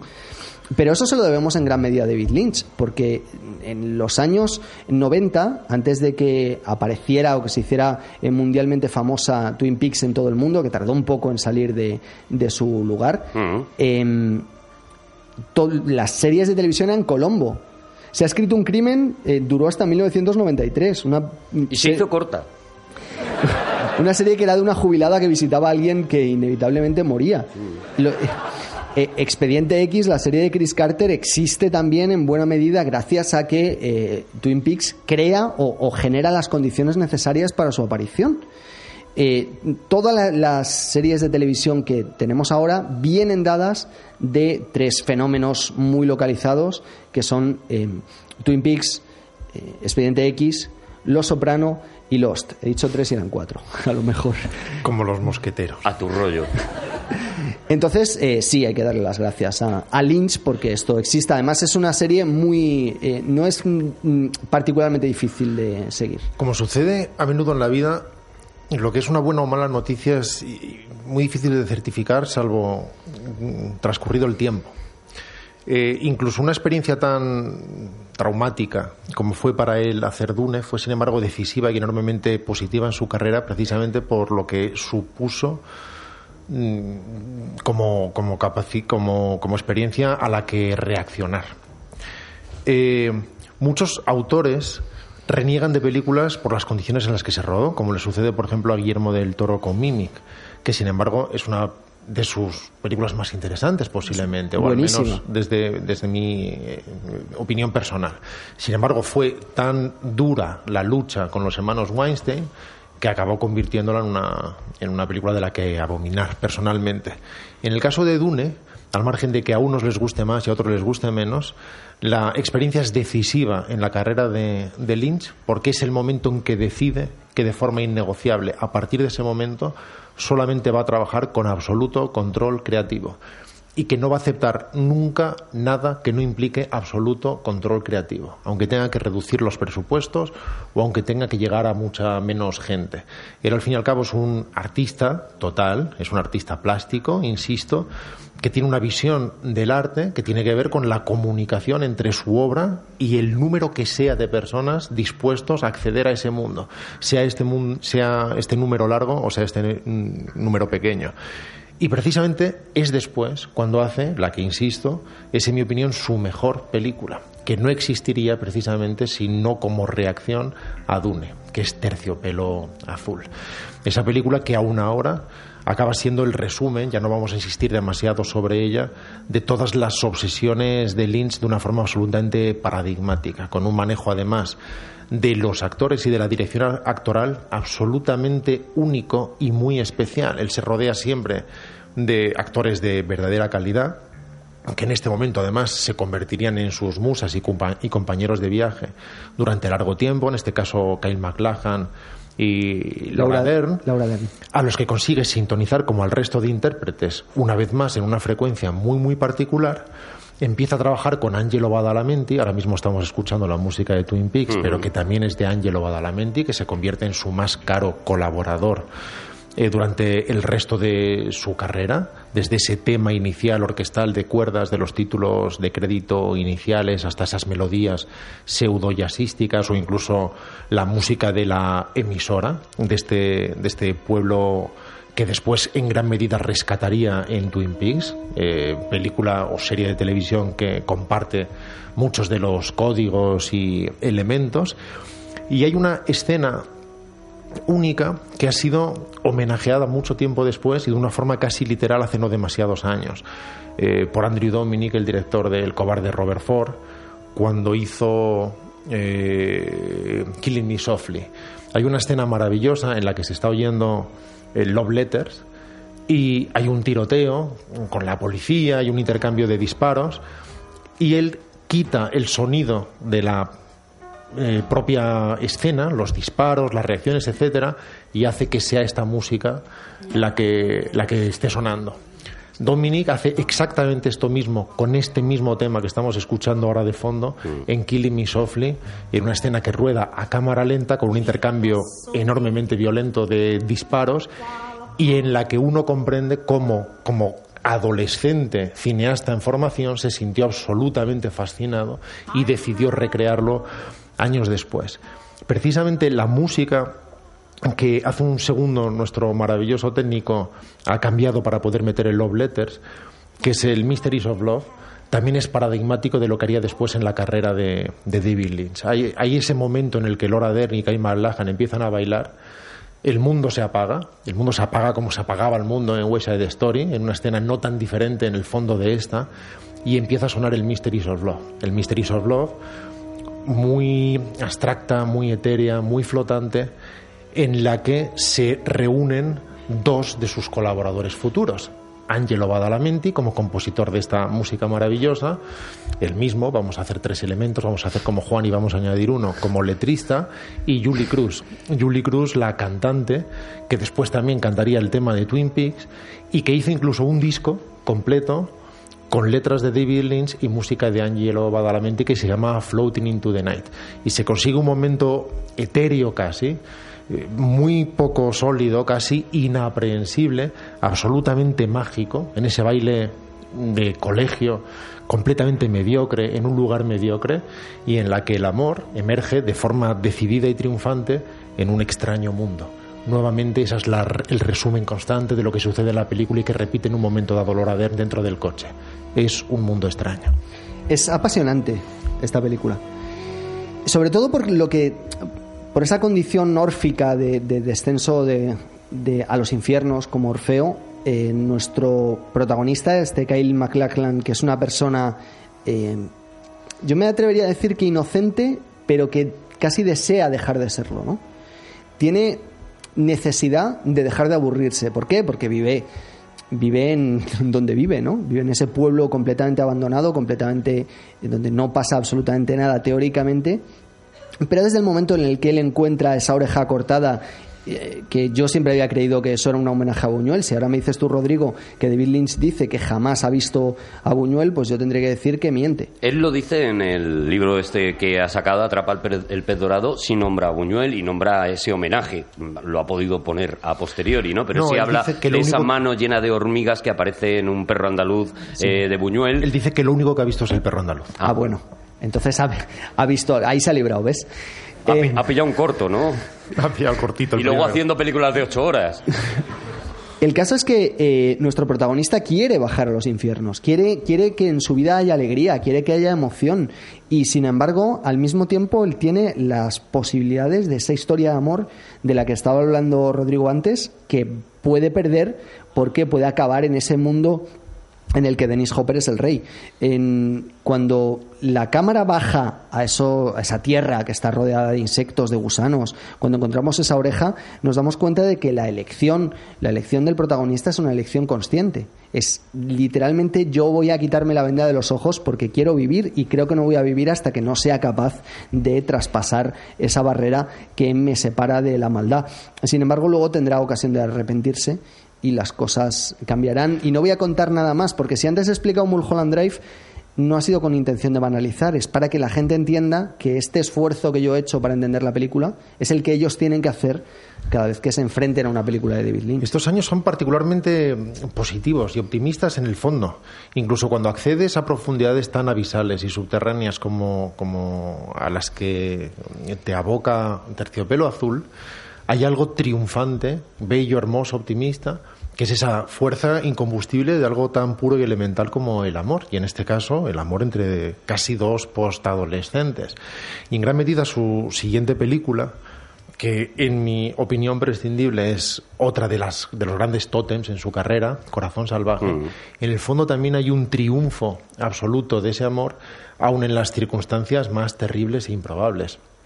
Corazón salvaje para mí es una película enorme y una de las, de las películas, insisto, que más me han marcado también en mi formación. David Lynch conseguía en aquellos años, que nunca regresarán, absolutamente improbables, llenar el cine con esas películas como lo hacía Greenaway con las suyas. Eran años absolutamente diferentes. Ahora no pueden financiar esas películas. No hay manera de conseguir dinero porque no hay manera de conseguir un público al que hemos entontecido entre todos lo suficiente como para hacer absolutamente imposible que puedan expresarse de ese modo. Fíjate que nosotros llenamos siempre. Pero, pero en ese momento, cuando él hizo Corazón Salvaje, estaba haciendo una película que todos íbamos a ver, con las que se formaban colas y que todo el que quería ser algo o estar en el mundo necesitaba tener acceso a ellas. Y sin embargo, él seguía rigurosamente combatiendo ahora mismo con más presupuesto del que tuvo en la anterior debido a su inesperado éxito, fórmulas absolutamente personales. Hay una película icónica y fascinante que por alguna razón ha deslumbrado a cineastas de muchas generaciones a lo largo del tiempo, que es El Mago de Oz. Iba a decir El Mago de Oz de Víctor Fleming y tendría que decir de Víctor Fleming entre otros. En cualquier caso, El Mago de Oz. Hay películas que no se hacen sino que ocurren y una de ellas es El Mago de Oz. Y, y aun siguiendo esta anécdota de la obra de Baum de forma muy literal, convertida además en un musical lleno de color y dirigido generalmente o de forma eh, eh, prioritaria a un público casi infantil o con ganas de, de deslumbrarse con sus canciones, sin embargo ha conseguido transmitir una determinada oscuridad que han recogido, insisto, cineastas de muchas generaciones. Lo de Dorothy derritiendo a la bruja con el agua me parece muy bonito. Bueno, hay momentos terribles en realidad en, el, en, el, en el Mago de Oz. O aplastando a la otra bruja con los chapines de rubíes. Y Corazón la Salvaje es una película que no podría existir sin el Mago de Oz. Y que acaba además mostrando directamente a una de las brujas, buenas, apareciendo con efectos de la época absolutamente primitivos, en su burbuja y con su varita en la mano. Y Ese es otro de los elementos ordinarios. Y sus chapines de rubíes. Bueno, este es uno de los escasos elementos extraordinarios que además aparece de una forma absolutamente ingenua y naif como homenaje directo a una película, creando una especie de suspensión de realidad en que la película se pliega sobre sí misma y acaba convertida en, en otra cosa, o la que un elemento que pertenece sin duda a otro código irrumpe en el nuestro de forma extrañamente orgánica y natural. Porque además durante toda la película se están haciendo alusiones a la, a la bruja del norte, a la bruja mala, a la bruja buena. Es decir, eh, David Lynn no esconde el paralelismo de eh, te estoy contando la manera en la que yo veo el mago de Oz y al final lo que vemos es una historia de redención también muy parecida a la de cualquiera de los personajes de- del mago de Oz. De hecho, creo, en- no sé, me lo confirmáis, que fue bastante criticado por meterse con una historia que es como icónica eh, para los americanos. O sea, el mago de Oz no se lo toques a los americanos. Eh, en esta película los iconos son masacrados y aplastados todo el rato. O sea, es una película que es... mm, mira, qué bonita manera de explicar la palabra iconoclasta. Eh, tú coges un icono y Mm, empiezas y a... lo aplastas. y empiezas a darle con una mar- un martillo en la cabeza hasta que lo aplastas. Pues, pues eso, es, eso es lo que hace David Lynch en esta película. Si os fijáis, los protagonistas son directamente Elvis Presley y Marilyn Monroe. Es así como los viste porque es exactamente eso lo que pretende. Es decir, no os creáis eh, tanto el sueño americano porque igual esconde eh, muchísimas serpientes dentro de la bota. Pero, Aca- acabas teniendo a Nicolas Cage. Por ejemplo, pero en, en esa película Nicolas Cage está absolutamente brillante. Perdona, respetazo a Nicolas Cage desde ya mismo te lo digo. O sea, respetazo a ese pelo y respetazo a, a- a- a una carrera que a mí no deja de darme alegrías. Mira, entre... El motorista fantasma, para mí, su mejor peinado. hay que hay que hay que ce- eh, hay que centrarse en una cosa muy importante que es de dónde, cuál es la génesis de, de esta Corazón Salvaje que inicialmente eh, David Lynch quería llamarla Sailor y Lula como la novela original en la que está basada y que os recomiendo mucho, es muy buena, no tiene nada que ver con la película. Es de, de estas ocasiones en la que la, la, la, la película también es muy buena. La película es mejor que la novela a pesar de que la novela es muy buena, lo cual es extraordinariamente complicado. Yo creo que se pueden, se pueden contar con los dedos de una mano las veces en las que esto ocurre. Y es curioso porque Frank Herbert, antes de rodar Dune, la película basada en la novela de. Perdón, eh, Lynch, antes de rodar Dune, la película basada en la novela de Frank Herbert, eh, decidió que no iba a leer la novela de Frank Herbert, no sea que se enterase de que iba. En- en este caso, sin embargo, es al revés. Está tan fascinado por la novela, al igual que estaba tan fascinado con Terciopelo Azul, con la canción, que decide construir una película alrededor de esa canción, está tan fascinado con la novela que construye una, mm, una historia que él pueda contar partiendo de bastantes elementos de la, de la novela, pero cambiando el final. Y en, en esa historia eh, tú te encuentras con una road movie.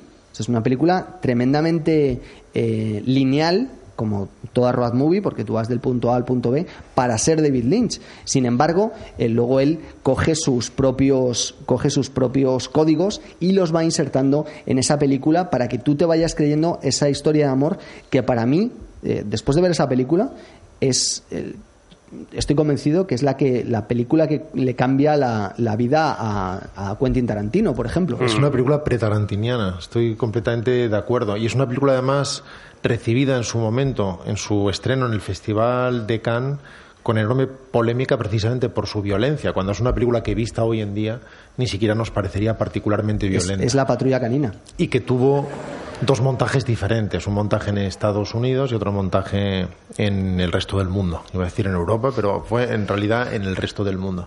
Pero al principio con ese plano en el que le, en, en el atraco violento del principio alguien le revienta una cabeza y después aparece el perro con una mano mordisqueando una mano en su hocico, eh, fue enormemente polémica, insisto. Y sin embargo la violencia de esta película no reside ahí resulta mucho más violento el personaje de Willem Dafoe, por ejemplo, mucho más inquietante, mucho más oscuro. Y ahí es donde David Lynch eh, tuerce las cosas y aprieta la rosca más allá a veces de lo soportable.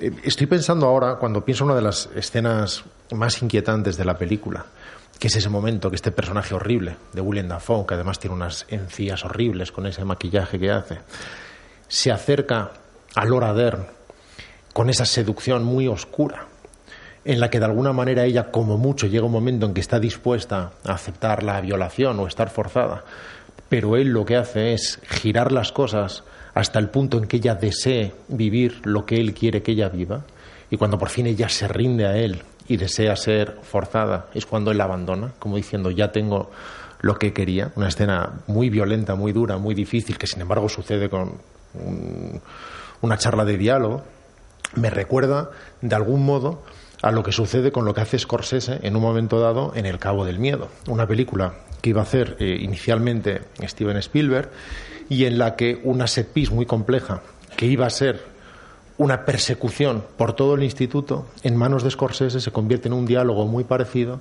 en el que Sí, eh, hablan Robert De Niro con eh, la chica esta que lo acaba cantando. con Juliette Lewis Eso. y, y lo que hace es seducirla de una forma muy perturbadora una vez más, con una determinada suciedad de sentimientos en la que consigues romperla por dentro y conseguir, no de forma literal, y lo que consigues precisamente es acceder a su zona más in- inocente y de algún modo ensuciarla. Eso es lo que hace, de alguna manera, Lynch, que va mucho más allá de ninguna cabeza eh, reventando. Y aun dentro de esta violencia ingobernable, el propio Gifford, autor de la novela, es co-guionista de eh, la película, presenta el personaje de Perdita Durango, por ejemplo, usando a su pareja en ese momento, Isabela Rossellini, y al contrario de lo que hace con ella en Terciopelo Azul, la afea lo más posible, convirtiéndola en esa especie de criatura eh, cejijunta eh, mexicana, aun dentro de todo, de, de- este universo, insisto, tan oscuro, tan denso, tan inaprensible, logra que brille una vez más ese amor definitivo que consigue trascender las capas más pegajosas de la realidad. Ahí acabas de decir pareja y has hablado tú antes de, los, de las asociaciones de Lynch con Angelo Badalamenti, que es, va a ser su compositor de cabecera. Yo creo además, probablemente con Spielberg y Williams y Hitchcock con, con Herman, probablemente serán las tres más, más significativas. Habría que unir, yo creo que a Blake Edwards con Mancini, ¿no? Sí, Eh, pero yo creo que también tiene muchísima importancia en la carrera de Lynch y sobre todo teniendo en cuenta que sus películas nunca son cronológicas, eh, su relación con la que casualmente es su mujer y montadora de las películas. El nombre no me acuerdo ahora mismo. Yo tampoco. No, o sea, pero, Susan, no me acuerdo. bueno, es, es lo María de menos. José. Pero Mary. tiene una relación muy estrecha con la montadora y no estoy intentando hacer ninguna broma. Porque eh, efectivamente el montaje es esencialmente eh, eh, radical en las películas de, de David Lynch. Y precisamente la manera en la que él elige contar las historias está condicionando muchísimo el resultado final. Porque tú podías. eh, el otro día me decía Bárbara que, que hay que agradecer mucho eh, a David Lynch el que luego exista Memento, que sin, sin Lynch Memento jamás habría, habría existido, ¿no? Em, pero yo creo eh, que lo que él, él está haciendo ahí, Mary Sweeney. Mary Sweeney, eso es, María Parece José. un personaje musical, ¿verdad? ¿verdad? Sí, de película de Tim Burton. Eh, lo que él está haciendo ahí es en, en, en buenísima medida eh, condicionar todo el cine de eh, los 90 y de los y del 2001 es decir Inception por ejemplo jamás podría haber existido sin que hubie- sin que eh, David Lynch plantee esas nuevas eh, formas de montaje Además, el- nunca hemos hablado de montaje en el cine, por eso me apetece que charlemos un rato. Pues bueno, ahora quedamos. ¿Nos lo puede contar el señor ese que monta? Ese trabajo en el caso de Lynch empieza a hacerse más experimental a partir de ahora, precisamente, cuando, cuando, cuando apuesta por la falta de línea y la abstracción. El montaje tiene una parte equivocadamente llamada técnica, que tiene que ver con el corte, buscar la belleza del corte. Es, eh, habría que hacer casi un programa dedicado al montaje para poder profundizar en este tema. Pues venga. Pero es interesante cómo los, los americanos hablan de. Enfatizan en su definición el término corte, hablan del cut, y nosotros hablamos, sin embargo, del montaje, que lo que hace es unir, no hace cortar. Digamos que nosotros hacemos. eh, nosotros enfatizamos la justaposición de planos y ellos, sin embargo, el modo en que se oponen y el modo en que, en que combaten. Como sucede al final con casi todos los opuestos, estamos hablando de lo mismo. Y hay una parte que tiene que ver precisamente con buscar el corte perfecto. Una parte, insisto, que no es exactamente técnica, que tiene que ver no solamente con la continuidad cinética, sino con la continuidad emocional, con la continuidad visual y, y con la estructuración de un determinado ritmo. Siempre se habla de esta disciplina como técnica, pero es eh, absolutamente creativa en todos los aspectos. Dicho esto, los mejores o los directores que mejor son montados son los directores montadores. Selma Schumacher es una montadora extraordinaria, la montadora habitual de eh, Scorsese, por ejemplo, porque Scorsese es un extraordinario montador y, por lo tanto, rueda para montaje. El mejor montador del mundo no puede montar un trabajo que no está bien rodado. Y no solo bien rodado, sino rodado en virtud de un posterior montaje ya prefigur- prefigurado en gran medida. Teniendo en cuenta la importancia del, del montaje en las películas, porque al final no, no cortan los directores sus propias películas. Precisamente porque en general los productores creen que el director está demasiado apegado a las decisiones de rodaje y que necesitan una mirada objetiva. Esa es la, la cuestión teórica.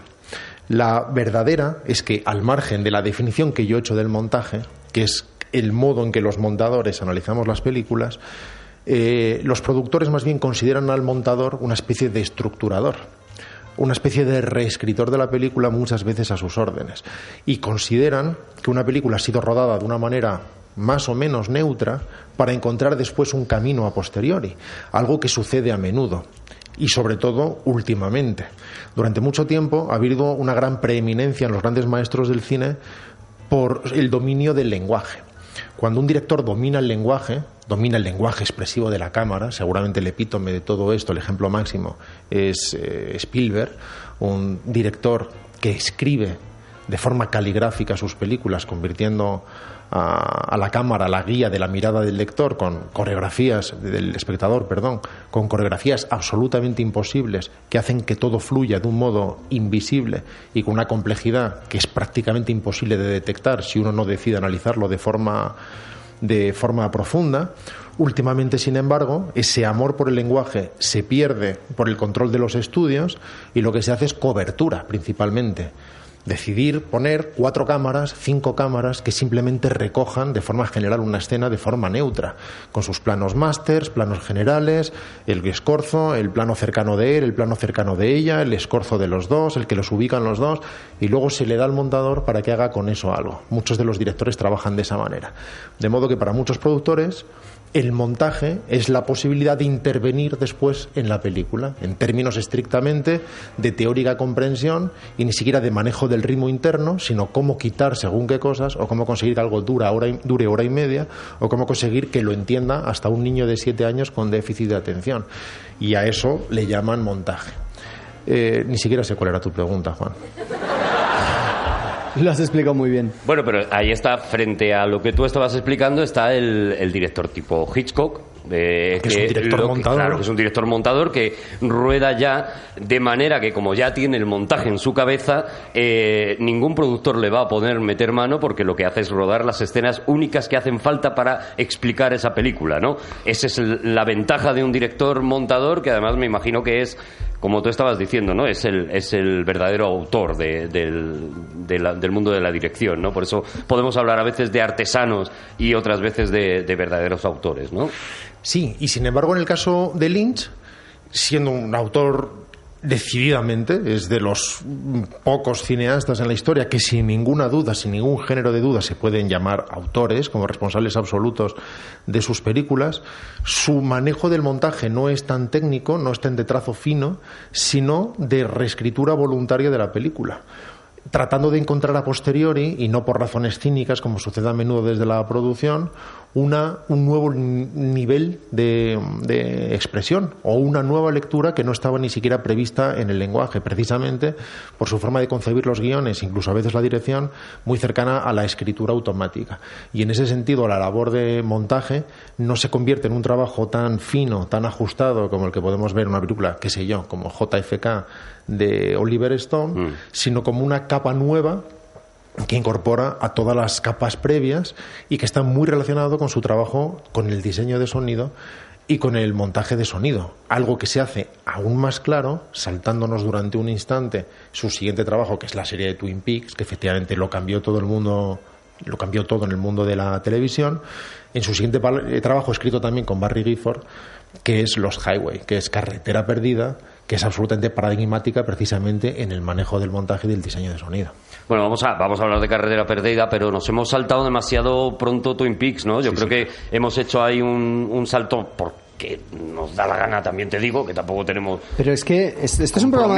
Que no tenemos compromiso de nada. Es un programa. Es un programa sobre Lynch, porque no hemos empezado por el final. Claro, bueno, tú lo has hecho, de hecho, Juan. te lo recuerdo. Ah, es verdad.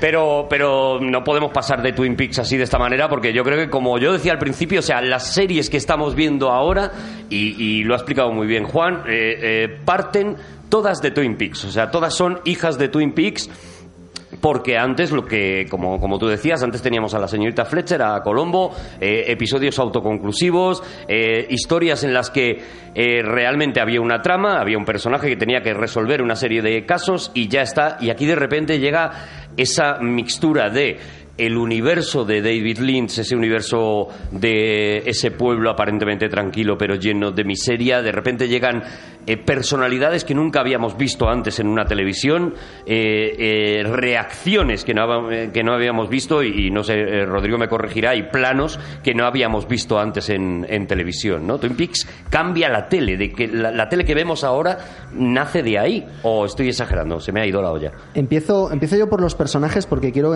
antes de que Rodrigo nos hable de los planos, porque quiero que veáis cómo era el cine en los momentos en los que se estrenan estas series que lo van a cambiar todo, o sea, tanto Twin Peaks como eh, después Expediente X. Lo que lo estaba petando en el cine eran películas como eh, Independence Day, con un scope gigantesco, em, eh, Jerry Maguire y Misión Imposible. es los momentos en, los que la gente iba al cine a ver a Tom Cruise. Y en, en, en esa en esa, en esa época el, todo era blockbuster. Es decir, tú tenías que ir a. O sea, tú ibas al cine a ver una gran historia que te contase algo enorme.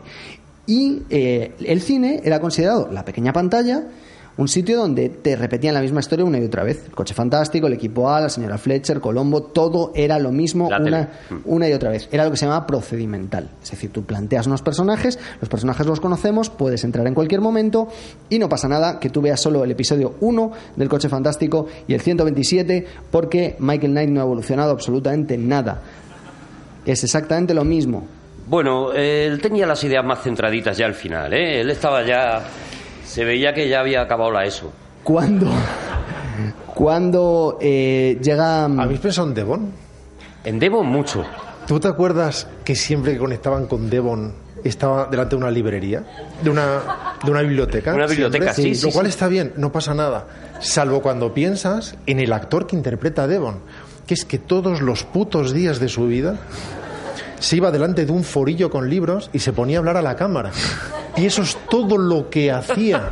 Eso es todo lo que hizo durante siete años. Llegaba llamada por la mañana, oye, que hoy tenemos lo del forillo, vale, voy. Delmot Mulroney, no el actor que interpretaba a Devon. Delmot Mulroney. Muy bien. Pues, Devon. Pues, pues el actor que interpretaba a Devon se ponía todos los días delante de ese forillo en una silla y miraba la misma cámara. no podíamos grabar 15 o 16 capítulos ya con lo mío y yo ya... Que supongo que es lo que, yo he quedado. por otro lado. En uno de ellos creo que luego tenía aventuras, ¿no? Y- Sí, hay una vez que le secuestran.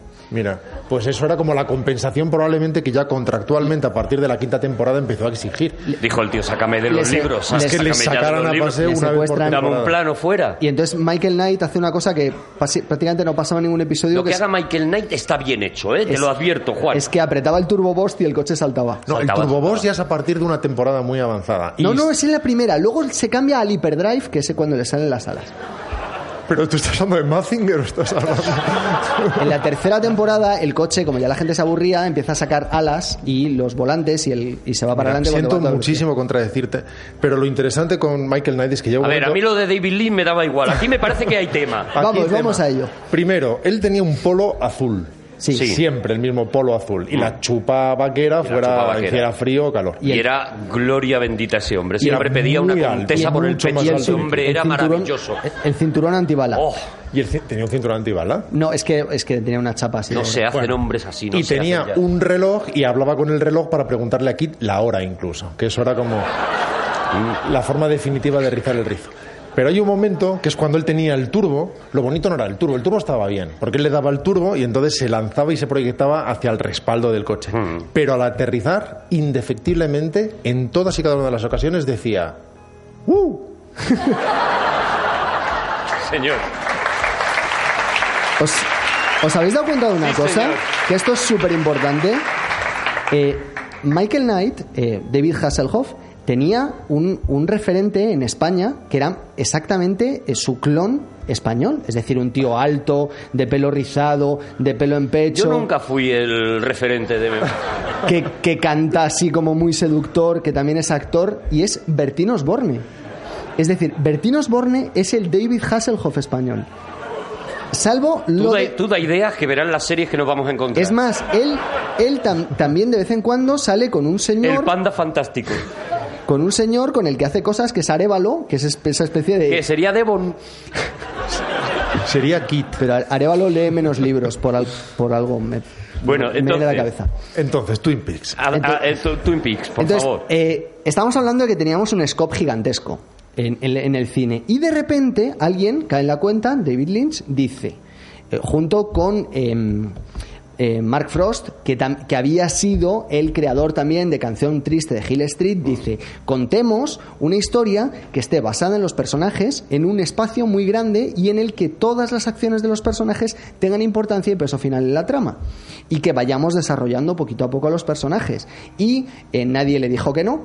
Y gracias a eso, pues tenemos Twin Peaks. Y consiguió contra todo pronóstico un éxito sin precedentes en la historia de la televisión estadounidense. A, lo- a los ejecutivos de la televisión les parecía que aquello era una locura, o sea que no lo entendían. Les estalló la cabeza. Ya en la emisión del piloto fue eh, la primera emisión que superaba el capítulo final de MASH, que fue absolutamente icónico y que concitó a medio país delante del televisor. Y aún a España nos llegó con esos ecos, en aquella época, recordad, nos llegaban las cosas con muchos meses de antelación, lo que en el fondo ayudaba a crear determinado hype y uno asumía su condición de segundón y la vivía con absoluta naturalidad. Ahora exigimos que las cosas sucedan en tiempo real en el planeta completo. Y cuando por fin Telecinco, aquel Telecinco incipiente de Jesús Gil y de las Mamachicho, decidió comprar la serie, consiguió también paralizar en gran medida, no de una forma tan decisiva como sucedió en Estados Unidos, al país, en gran medida de, de forma seguidista, porque no, no, no hubo una reacción tan, tan poderosa. Eh, y, y lo que consiguió precisamente esta, esta serie es pegándose mucho a los modos y formas de terciopelo azul, definiendo precisamente el mundo oscuro detrás de la cotidianeidad aparente de un pueblo maderero es hacer una galería de personajes a cual más singular e inquietante, tanto por su elección como su dirección, y acogerse de forma cada vez más decidida al accidente. Por ejemplo, hay un momento determinado en el que después de rodar una, zona, una, una de las secuencias, uno de los planos, al revisarlo se dio cuenta que se veía a uno de los técnicos de sonido agachado para que no se le viera detrás del cabecero de una cama. Y no solamente no repitió la escena para eliminar al técnico de sonido, sino que la repitió para hacerlo más visible y a partir de ese momento usó a este personaje agazapado en determinados lugares para crear una especie de escritura eh, singular e inconsciente de los acontecimientos. Afortunadamente el técnico de sonido no era particularmente guapo, que es lo que convierte toda la escena en muy inquietante. A recordar también aquel enano que trabajaba además para la NASA y que tenía la capacidad de hablar hacia atrás. Sí, De hablar hacia atrás de verdad, no decir tacirupeca como si fuera caperucita. No, de reproducir de verdad Tacirupeca jodí el me, bolo. me ha flipado ya que supieras decir cotidianidad de esa manera tan fluida que lo has dicho antes, pero sabes también decir caperucita al revés. Tacirupeca jodí el lobo. Tacirupec. Ta- Tacirupeca jodí el bolo. Caperucita dijo el bolo, el lobo. O sea, Tú lo que no sabes es decirlo bien. no, yo lo, yo Como lo que te pasa sale bien es al revés, ¿no, Juan? Eso es. Vale. Pero tú sabes también. Pero este hombre lo que conseguía hacer es que sonara como cuando rebobinas una cinta magnetofónica. Pero eso no está editado. Eso no, lo no, hacía no, él. Él, en tiempo real, era capaz de hacer... Los demás y lo cuando lo hacen. ponían hacia adelante, si escuchas, por ejemplo, lo que acabo de decir, verás que he hablado de ti en términos... Muy fuertecito. Yo lo he entendido y ha dicho cosas muy fuertes. Pero los demás también hablaban de una forma lo- muy extraña. Ahora, ahora la A gente los que demás está sí que están escuchando el podcast editados. lo tiene que poner marcha atrás y se escucha Juan cállate ya. Creo que es lo que ha También dicho. Debo decir que Víctor Reyes, el músico, que acaba de ganar además un Emmy... Colaborador eh, habitual de Rodrigo Cortés. en su época juvenil, cuando era músico de, de orquestas, era capaz de cantar hacia atrás, completa e íntegra, Querida Milagros. Qué maravilla, ya que esperamos Y- para traerle un día, por No, favor. pero Y si- podía hacer incluso el Charles, o sea, donde sonaba... tss, Hablando- él hacía- hablando de personas que son capaces de hacer cosas. Acababa hiper- hiperventilando. Sí, sí. ha- hablando de personas que son capaces de hacer eh, cosas muy extrañas, eh, Rodrigo es capaz de tocar la muñeira con la garganta. La muñeira no, la gaita. la la gaita, gaita. la gaita con la gar... eh, ¿Puedes hacernos Rodrigo, una yo no sé demostración, si... por favor? No, no, no, sí sabes, no, la, la respuesta es no. La respuesta es no, ¿no? Sí, sí, sí. Es que Bueno. tú pones a la gente en un compromiso... Los que queráis mm, ver a Rodrigo Cortés tocando la gaita con la garganta, podéis eh, buscarlo en Google y aparecerá. Pones Rodrigo Gaita a ver si... Bueno, eh, los personajes eh, maravillosos Twin Peaks. en Twin Peaks eh, que cambian la manera de hacer cine y, eh, sobre todo, eh, que de repente se pueden sacar enanos en la televisión. Que antes no se podía. Eh, es curioso porque. luego. Pero, de verdad. Luego David Lynch. eh, Era no- rigurosamente ilegal. Eso solo Perdona, podía, pero- solo podía hacerlo televisión española con el bombero torero, pero en Estados Unidos no se podía, no se podía sacar enanos. Entonces, eh, de- hasta tal punto Pero llevan, esto es verdad, Juan, o te lo has inventado. llevan un ellos montón de la, gente. la legislación que cuando él saca al enano en Mulholland Drive, no sé si habéis visto la película, el enano está dentro de un maquillaje en el que le convierte en una persona eh, de una altura más alta, en vez de tener and- androcoplasia. ¿Pero qué dices, Juan? O sea, han salido enanos verdad. toda la vida en las Toda la películas. vida han salido... pero Vamos, en el Mago de Oz, eso es. Fíjate, no me acordaba de esa. Pero en, la televisión no se podía hacer. Pero no, Pero ¿cómo no se va a poder sacar enanos en televisión? pero ¿cómo que no? O sea, la cantidad de personas O sea, que han vivido de eso precisamente como actores y demás. O sea, una ley que además de enanos les impedía trabajar. Por ejemplo. Ahora, sin embargo, Enanos y gente con verrugas, por ejemplo, ¿no? Así, eh, leyes aleatorias de cosas bromas, que no... bromas aparte, todo esto me lo he inventado, pero le da... No, ya, ya, sí. Pero si no te descubrimos, tú te vas a tu casa tan pancho. Fijaos- Te vas con las manos en los bolsillos y escuchando los secretos, tan feliz. Y nos has metido en un marrón de repente. Cómo Peter Dinklage es hoy en día el protagonista de la serie más vista de la historia de la televisión, siendo una persona con, la, con androcoplasia, eh, eh, que es efectivamente enano y que le agradecemos mucho también al el enorme protagonismo que tiene el personaje del enano que aparece en todos los sueños y que acaba sien- siendo eh, finalmente eh, trascendental en la resolución de quien mató a Laura Palmer, obligado en todo caso, David Lynch por el estudio que decía que hacía falta que contase quién había matado a Laura Palmer. Sí, porque de ahí viene la crisis de, de Twin Peaks, ¿no? De que eh, le fuerzan los de la productora o los de la cadena, en este caso, a contar quién mató a, la- a Laura Palmer y él, eh, en el momento que se ve obligado a contar eso y tal, se desentiende de alguna Sí. manera de la serie y, y ya está, Un ¿no? recordatorio para la gente y yo creo que pasamos ya a lo Sí, siguiente. vamos corriendo. Eh, por favor, ved solo la primera temporada de Twin Peaks. Es la única que importa, lo demás da igual. No veáis tampoco Fuego Camina conmigo, esa película de David Lynch que David Lynch creo que querría quemar. Y eh, no pretendáis saber quién mató a Laura Palmer porque da igual. Y punto. Y ya está, y se acabó. Pues... eh, no, es oye, que además cuando lo sepan querrán matar a más. Oye, que nos va quedando poquito programa, sí. Es, curioso lo linchiano. Ahí ya, no ha funcionado. No te ha funcionado. Es que quería solo quitármelo de encima. Es curioso que incluso la elección del personaje Laura Palmer es linchiana porque estando previsto que simplemente fuera la protagonista de unas fotografías, al final no, no, no, no debía tener protagonismo per se.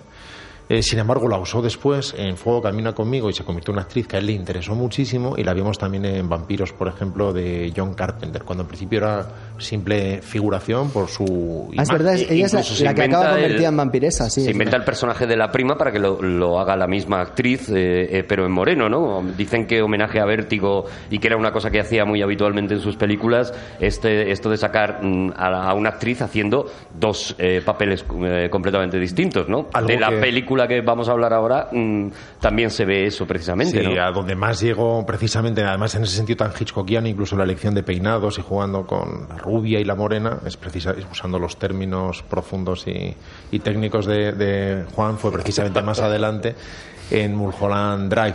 Pero esta película, esta serie fue pionera incluso a la hora de que la gente al hablar de ella pudiera decir lo bien, lo bueno son los siete primeros episodios, luego es una mierda.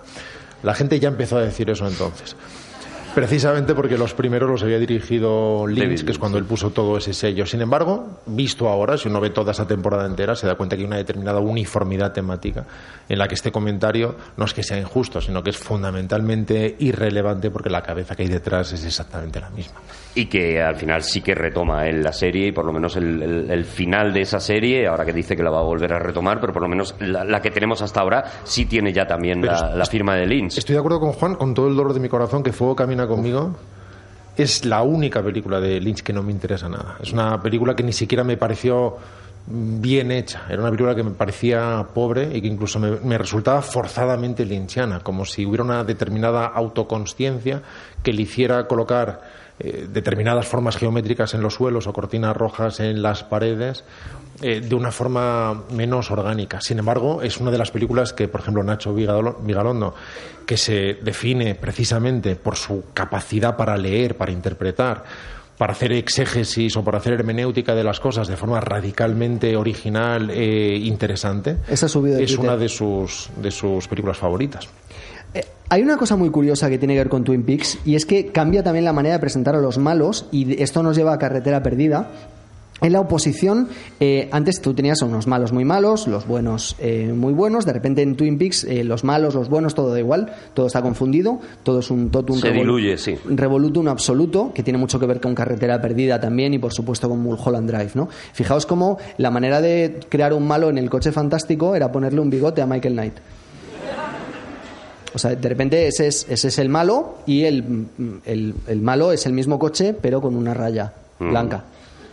O sea, de repente eh, todo eso eh, empieza a convertirse en algo diferente. Nosotros en, en las Es series... algo de- muy de los 90, incluso en el cómic, ¿no? El, Eso es. el Spider-Man negro que nos encontramos en un momento, o sea, eso era muy clásico. En las series de televisión actuales, eh, de repente el bueno y el malo son tan parecidos que eh, tú no puedes casi encontrar ni siquiera diferencias en tus simpatías hacia, hacia ellos. Oye, vamos a, vamos a carretera, a carretera perdida. Y porque lo es hace una peli... precisamente en Carretera Perdida. Claro, es que es una película que, que- Y os voy a preguntar opinión. A mí me encanta, me parece una película fabulosa y sin embargo, si está tratada a lo mejor por la fuerza con la que luego vino Mulholland Drive o porque le pillan ese bocadillo entre tantas películas interesantes, y a mí me parece que que es una que, es casi una precuela de Mulholland Drive, o sea, esa idea ya eh, que desarrolla en Mulholland Drive que hace grande allí está ya en carretera perdida, ¿no? Y, y- para mí de forma muy superior.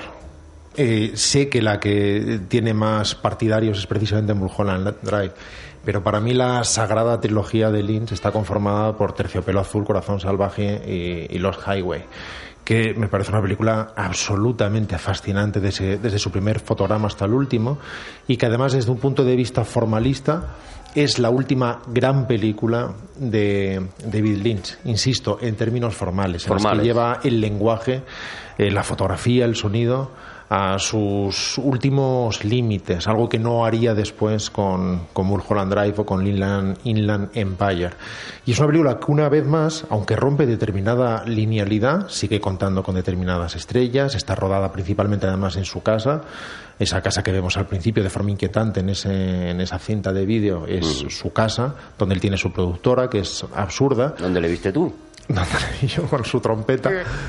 Y, y, y consigue una vez más romper la realidad de una forma que paradójicamente es fundamentalmente narrativa, ya que incluso todo aquello que no tiene ninguna explicación, y no hay manera de dar una explicación racional a lo que suceda, salvo que uno decida convertirla en una especie de fábula nuevamente banalizada sobre eh, la esquizofrenia o sobre la dualidad o sobre... Es que como historia detectivesca es enormemente entretenida y te genera giros determinados que podrían pertenecer a los límites de la, rehabili- de la realidad, por ejemplo. Los límites de la rehabilitación es otra serie. En los límites de la realidad, de Twilight Zone. Eh, Es una cuando empiezan a sacar enanos en la tele. es una película, además, esto no lo ha perdido ni siquiera Nilan Empire, trabajando con grandes actores, incluso con actores icónicos o con, o con estrellas del momento, y en la que consigue una vez más un villano, aparte del, del villano que hace la paglia, pero hay un, hay un villano increíble en el que uno, con el que uno siente que ha conseguido contratar al demonio en persona, al diablo en persona. Es esta figura tan inquietante, de muy corta estatura, simplemente un maquillaje claro, que no fuerza más allá de todo eso, que en un momento dado le entrega el teléfono para que llame a su casa y hable consigo mismo, que también está al otro lado. Y cuando uno ve esta escena, uno tiene la sensación de que por los contactos más inconfesables ha conseguido contactar con el diablo en persona que ha accedido a salir en su película. Es Esa una película escena- absolutamente fascinante. Y esa escena es terrorífica, ¿eh? Es absolutamente terrorífica. Pero Bueno, además, la presencia de, de esa, de esa persona, que además tiene las, las eh, cejas eh, depiladas, rapadas y demás, unos ojos que son dos huevos duros y demás, y, y es verdad que, que solamente la presencia, solo el primer plano que le vemos que está en una fiesta y demás, y Lynch se limita prácticamente a poner la cámara y a enseñarnos a ese señor mirando fijamente, eh, ya te genera una, una ansiedad, una inquietud, no estás entendiendo nada, como es bastante lógico en Lynch y, y como dice Rodrigo, bastante necesario incluso, Sí, pero sí. sí que estás Sí que- percibiendo sí que se cosas, ¿no? entiende, si es una peli muy fácil. pensad, Ahora me la explica, Juan. pensad por otro lado que incluso las cosas más poco convencionales podrían ser giros de películas convencionales, podrían ser giros maravillosos. Es decir, en el momento, por ejemplo, en que recibe un vídeo alguien, un personaje, en el que se ve a sí mismo durmiendo en su habitación, comprendiendo que alguien ha entrado en su habitación y ha rodado ese vídeo, esto podría pertenecer a los momentos más inquietantes de una película de terror. En el momento en que este personaje bajito le pasa el teléfono para que llame a su casa y descubra que él mismo está en su casa y que puede hablar con él, esto podría pertenecer a una película convencional y ser su giro más brillante. Este momento en el que alguien está en una celda de máxima seguridad y al día siguiente cuando va el carcelero por la mañana y retira eh, la compuerta de- del ventanuco que permite ver el interior y ve que quien hay dentro es otra persona y a partir de ese momento la película se convierte en el mismo personaje con otro actor, con otro rostro, el que no hay más remedio que liberar porque no es quien ha cometido teóricamente el crimen que lo ha encerrado ahí, es un giro maravilloso, sería el mejor giro de una película convencional. Así que una vez más toda esta, esta- toda esta extrañeza que incorpora Lynch lo hace de una forma muy extraña dentro de un universo paradójicamente narrativo. Son dos géneros al mismo tiempo en esa película, ¿no? Bueno, yo creo que incluso son dos películas, ¿no? La película empieza, empieza en un tono determinado y a partir de que cambia eh, el rostro del protagonista eh, se convierte repente, digamos que si una está, una primera parte podría estar más cerca de Twin Peaks, de repente se convierte más en Corazón Salvaje. No sé, no, No, sé si el es- paralelismo es queda el- bien, pero El terror y el cine negro, yo creo que serían las dos, los dos géneros que él pone ahí a partir de que el protagonista se transmuta eh, cual hostia consagrada en la consagración, de repente es una persona completamente distinta. ¿no? Y eh, no hay ninguna explicación a eso, ni tampoco hace falta que la haya. Y es una película en la que ya empieza a unir el universo del espectáculo, el de cine, con el universo de la mafia o el universo criminal, o lo que desarrollaría después en Mulholland Drive y en Inland Empire, que tiene mucho que ver con su concepción del cine. Si a Lynch le preguntas qué opina de Hollywood, él dice vivo allí, nada más. Solamente. Esa es su única relación con el mundo de Hollywood actual. Y él además considera que acercarse a Hollywood es lo más parecido que hay a acercarse al infierno, porque no comprende que un autor pueda eh, renunciar a su libertad creativa. Y eh, ahí en ese odio, ese odio al- a, lo que dices tú, al universo cinematográfico, eh, eh, es un paso bastante lógico que se ve en Mulholland Drive también, ¿no? Que ya sería, pues yo creo que va a ser la última que nos va a dar tiempo, que ya eh, Juan ha destripado completamente la película, pero sí que me gustaría que además de contar un poco la trama, nos centráramos en Mulholland Drive, que al fin y al cabo mm, es considerada o ha sido considerada hace muy poco como la mejor película en lo que va de siglo por una serie de señores que votan estas cosas y demás, ¿no? Y, la película que nos regala Naomi Watts, que para mi gusto es una de las mejores actrices, en, por lo menos la que más en forma está eh, hoy en día, ¿no? Es una actriz extraordinaria, sí, es verdad que todos la descubrimos en esta película. Personalmente considero que es inferior a otras películas de Lynch y, también tiene que ver con un aspecto presupuestario, por ejemplo. Es una película en principio destinada a la televisión y que debido a su calidad y capacidad fascinadora acabó siendo estrenada en salas. Bueno, tiene que ver también con que él quería hacer una serie de televisión y los ejecutivos dijeron que no. Y entonces, bueno, pues lo que había rodado lo alargó y lo convirtió en otra cosa. Lo adaptó, ¿no? A, a una, Sí. a una película. Y uno se da cuenta de que los presupuestos son los propios de la televisión en ese momento, cuando formalmente las series no tenían el acabado de, qué sé yo, True Detective, una película que, por ejemplo, es finísima en términos de dirección o en términos formales. No era ese momento. Entonces uno percibe la velocidad y el descuido, incluso en términos fotográficos, que no percibe en Los Highway, que es una película formalmente eh, cautivadora y definitiva. Y es verdad que en gran medida es una especie de secuela o es una especie de, de segunda oportunidad de las obsesiones que inició en Los Highway. Estoy de acuerdo que es una película absolutamente fascinante, llena de méritos, llena de aciertos y que en el fondo demuestra que lo fundamental es la mirada, que lo fundamental es tener una determinada visión, la perspectiva, aun con determinadas carestías formales, es capaz simplemente por tener ese sintonizador que no tiene nadie de llevarte a un universo fascinante y cautivador. Pero también es la demostración de que la parte formal no es gratuita, no es nada, no es simplemente un envoltorio técnico, sino que cuando se consigue una sintonía plena en el qué y el cómo es cuando se consigue golpear con la mayor fuerza posible. Bueno, pues yo pensaba que nos hundíamos con, con el programa de David Lynch y está por confirmar si nos hemos hundido o no. Tampoco eh, lanzo las campanas al vuelo, ¿eh? Hay uno que ha salido corriendo ya. Hay un señor que se ha ido corriendo, un señor mayor que se ha ido corriendo y, y la gente, sin embargo, sigue aquí. Yo creo que todos dormidos. O sea, están en un momento en que no saben si lo que están viviendo es un sueño o están viviendo una realidad y demás. Nos quedaría, eh, bueno, eh, Inland Inland Empire, Empire, que, es, que es una que es una cosa que él, él mismo anuncia que es aquí voy a poneros eh, toda- todas mis cosas juntas y a darle y a darle un poquito de coherencia, pero poco más, ¿no? Es, es seguramente la más dura de ver de, de Lynch. Hay una cosa muy interesante, que es que cuando él hizo Inland Empire, él anunció el fin del cine y él saludó de forma entusiasta al digital, considerando que podía conseguir algo a través de esas texturas. Sin embargo, hoy en día reniega de aquello que dijo y considera que el celuloide, los 35 milímetros, consiguen que se vean cosas que ningún otro formato es capaz de hacer visibles, que ningún otro formato es capaz de filmar, que consigue hacer emerger lo escondido. Y aún en el caso de Inland Empire, que es una película de tres horas, teóricamente muy abstracta y muy poliédrica, ese puzzle o ese collage del que tú estás hablando, aún ahí detrás de ella, que uno podría saludar como un ejercicio estrictamente experimental, hay una vocación formal, formal y narrativa. Y uno podría seguir determinada historia, la historia de esa Laura Dern o ese director que es Jeremy Irons, y en el que incluso Kyle MacLachlan aparece, aunque sea en este caso con una cabeza de conejo, en la mejor en la mejor tradición de Lynch que después heredaría en Donnie Darko. Eh, ¿Cómo se llama el director de Donnie Darko? ¿Lo recordáis? María José. María José. Yo quiero decir algo de Inland Empire. Venga. No la veáis. ¿Con esto termina tu reflexión sobre esto? Vale.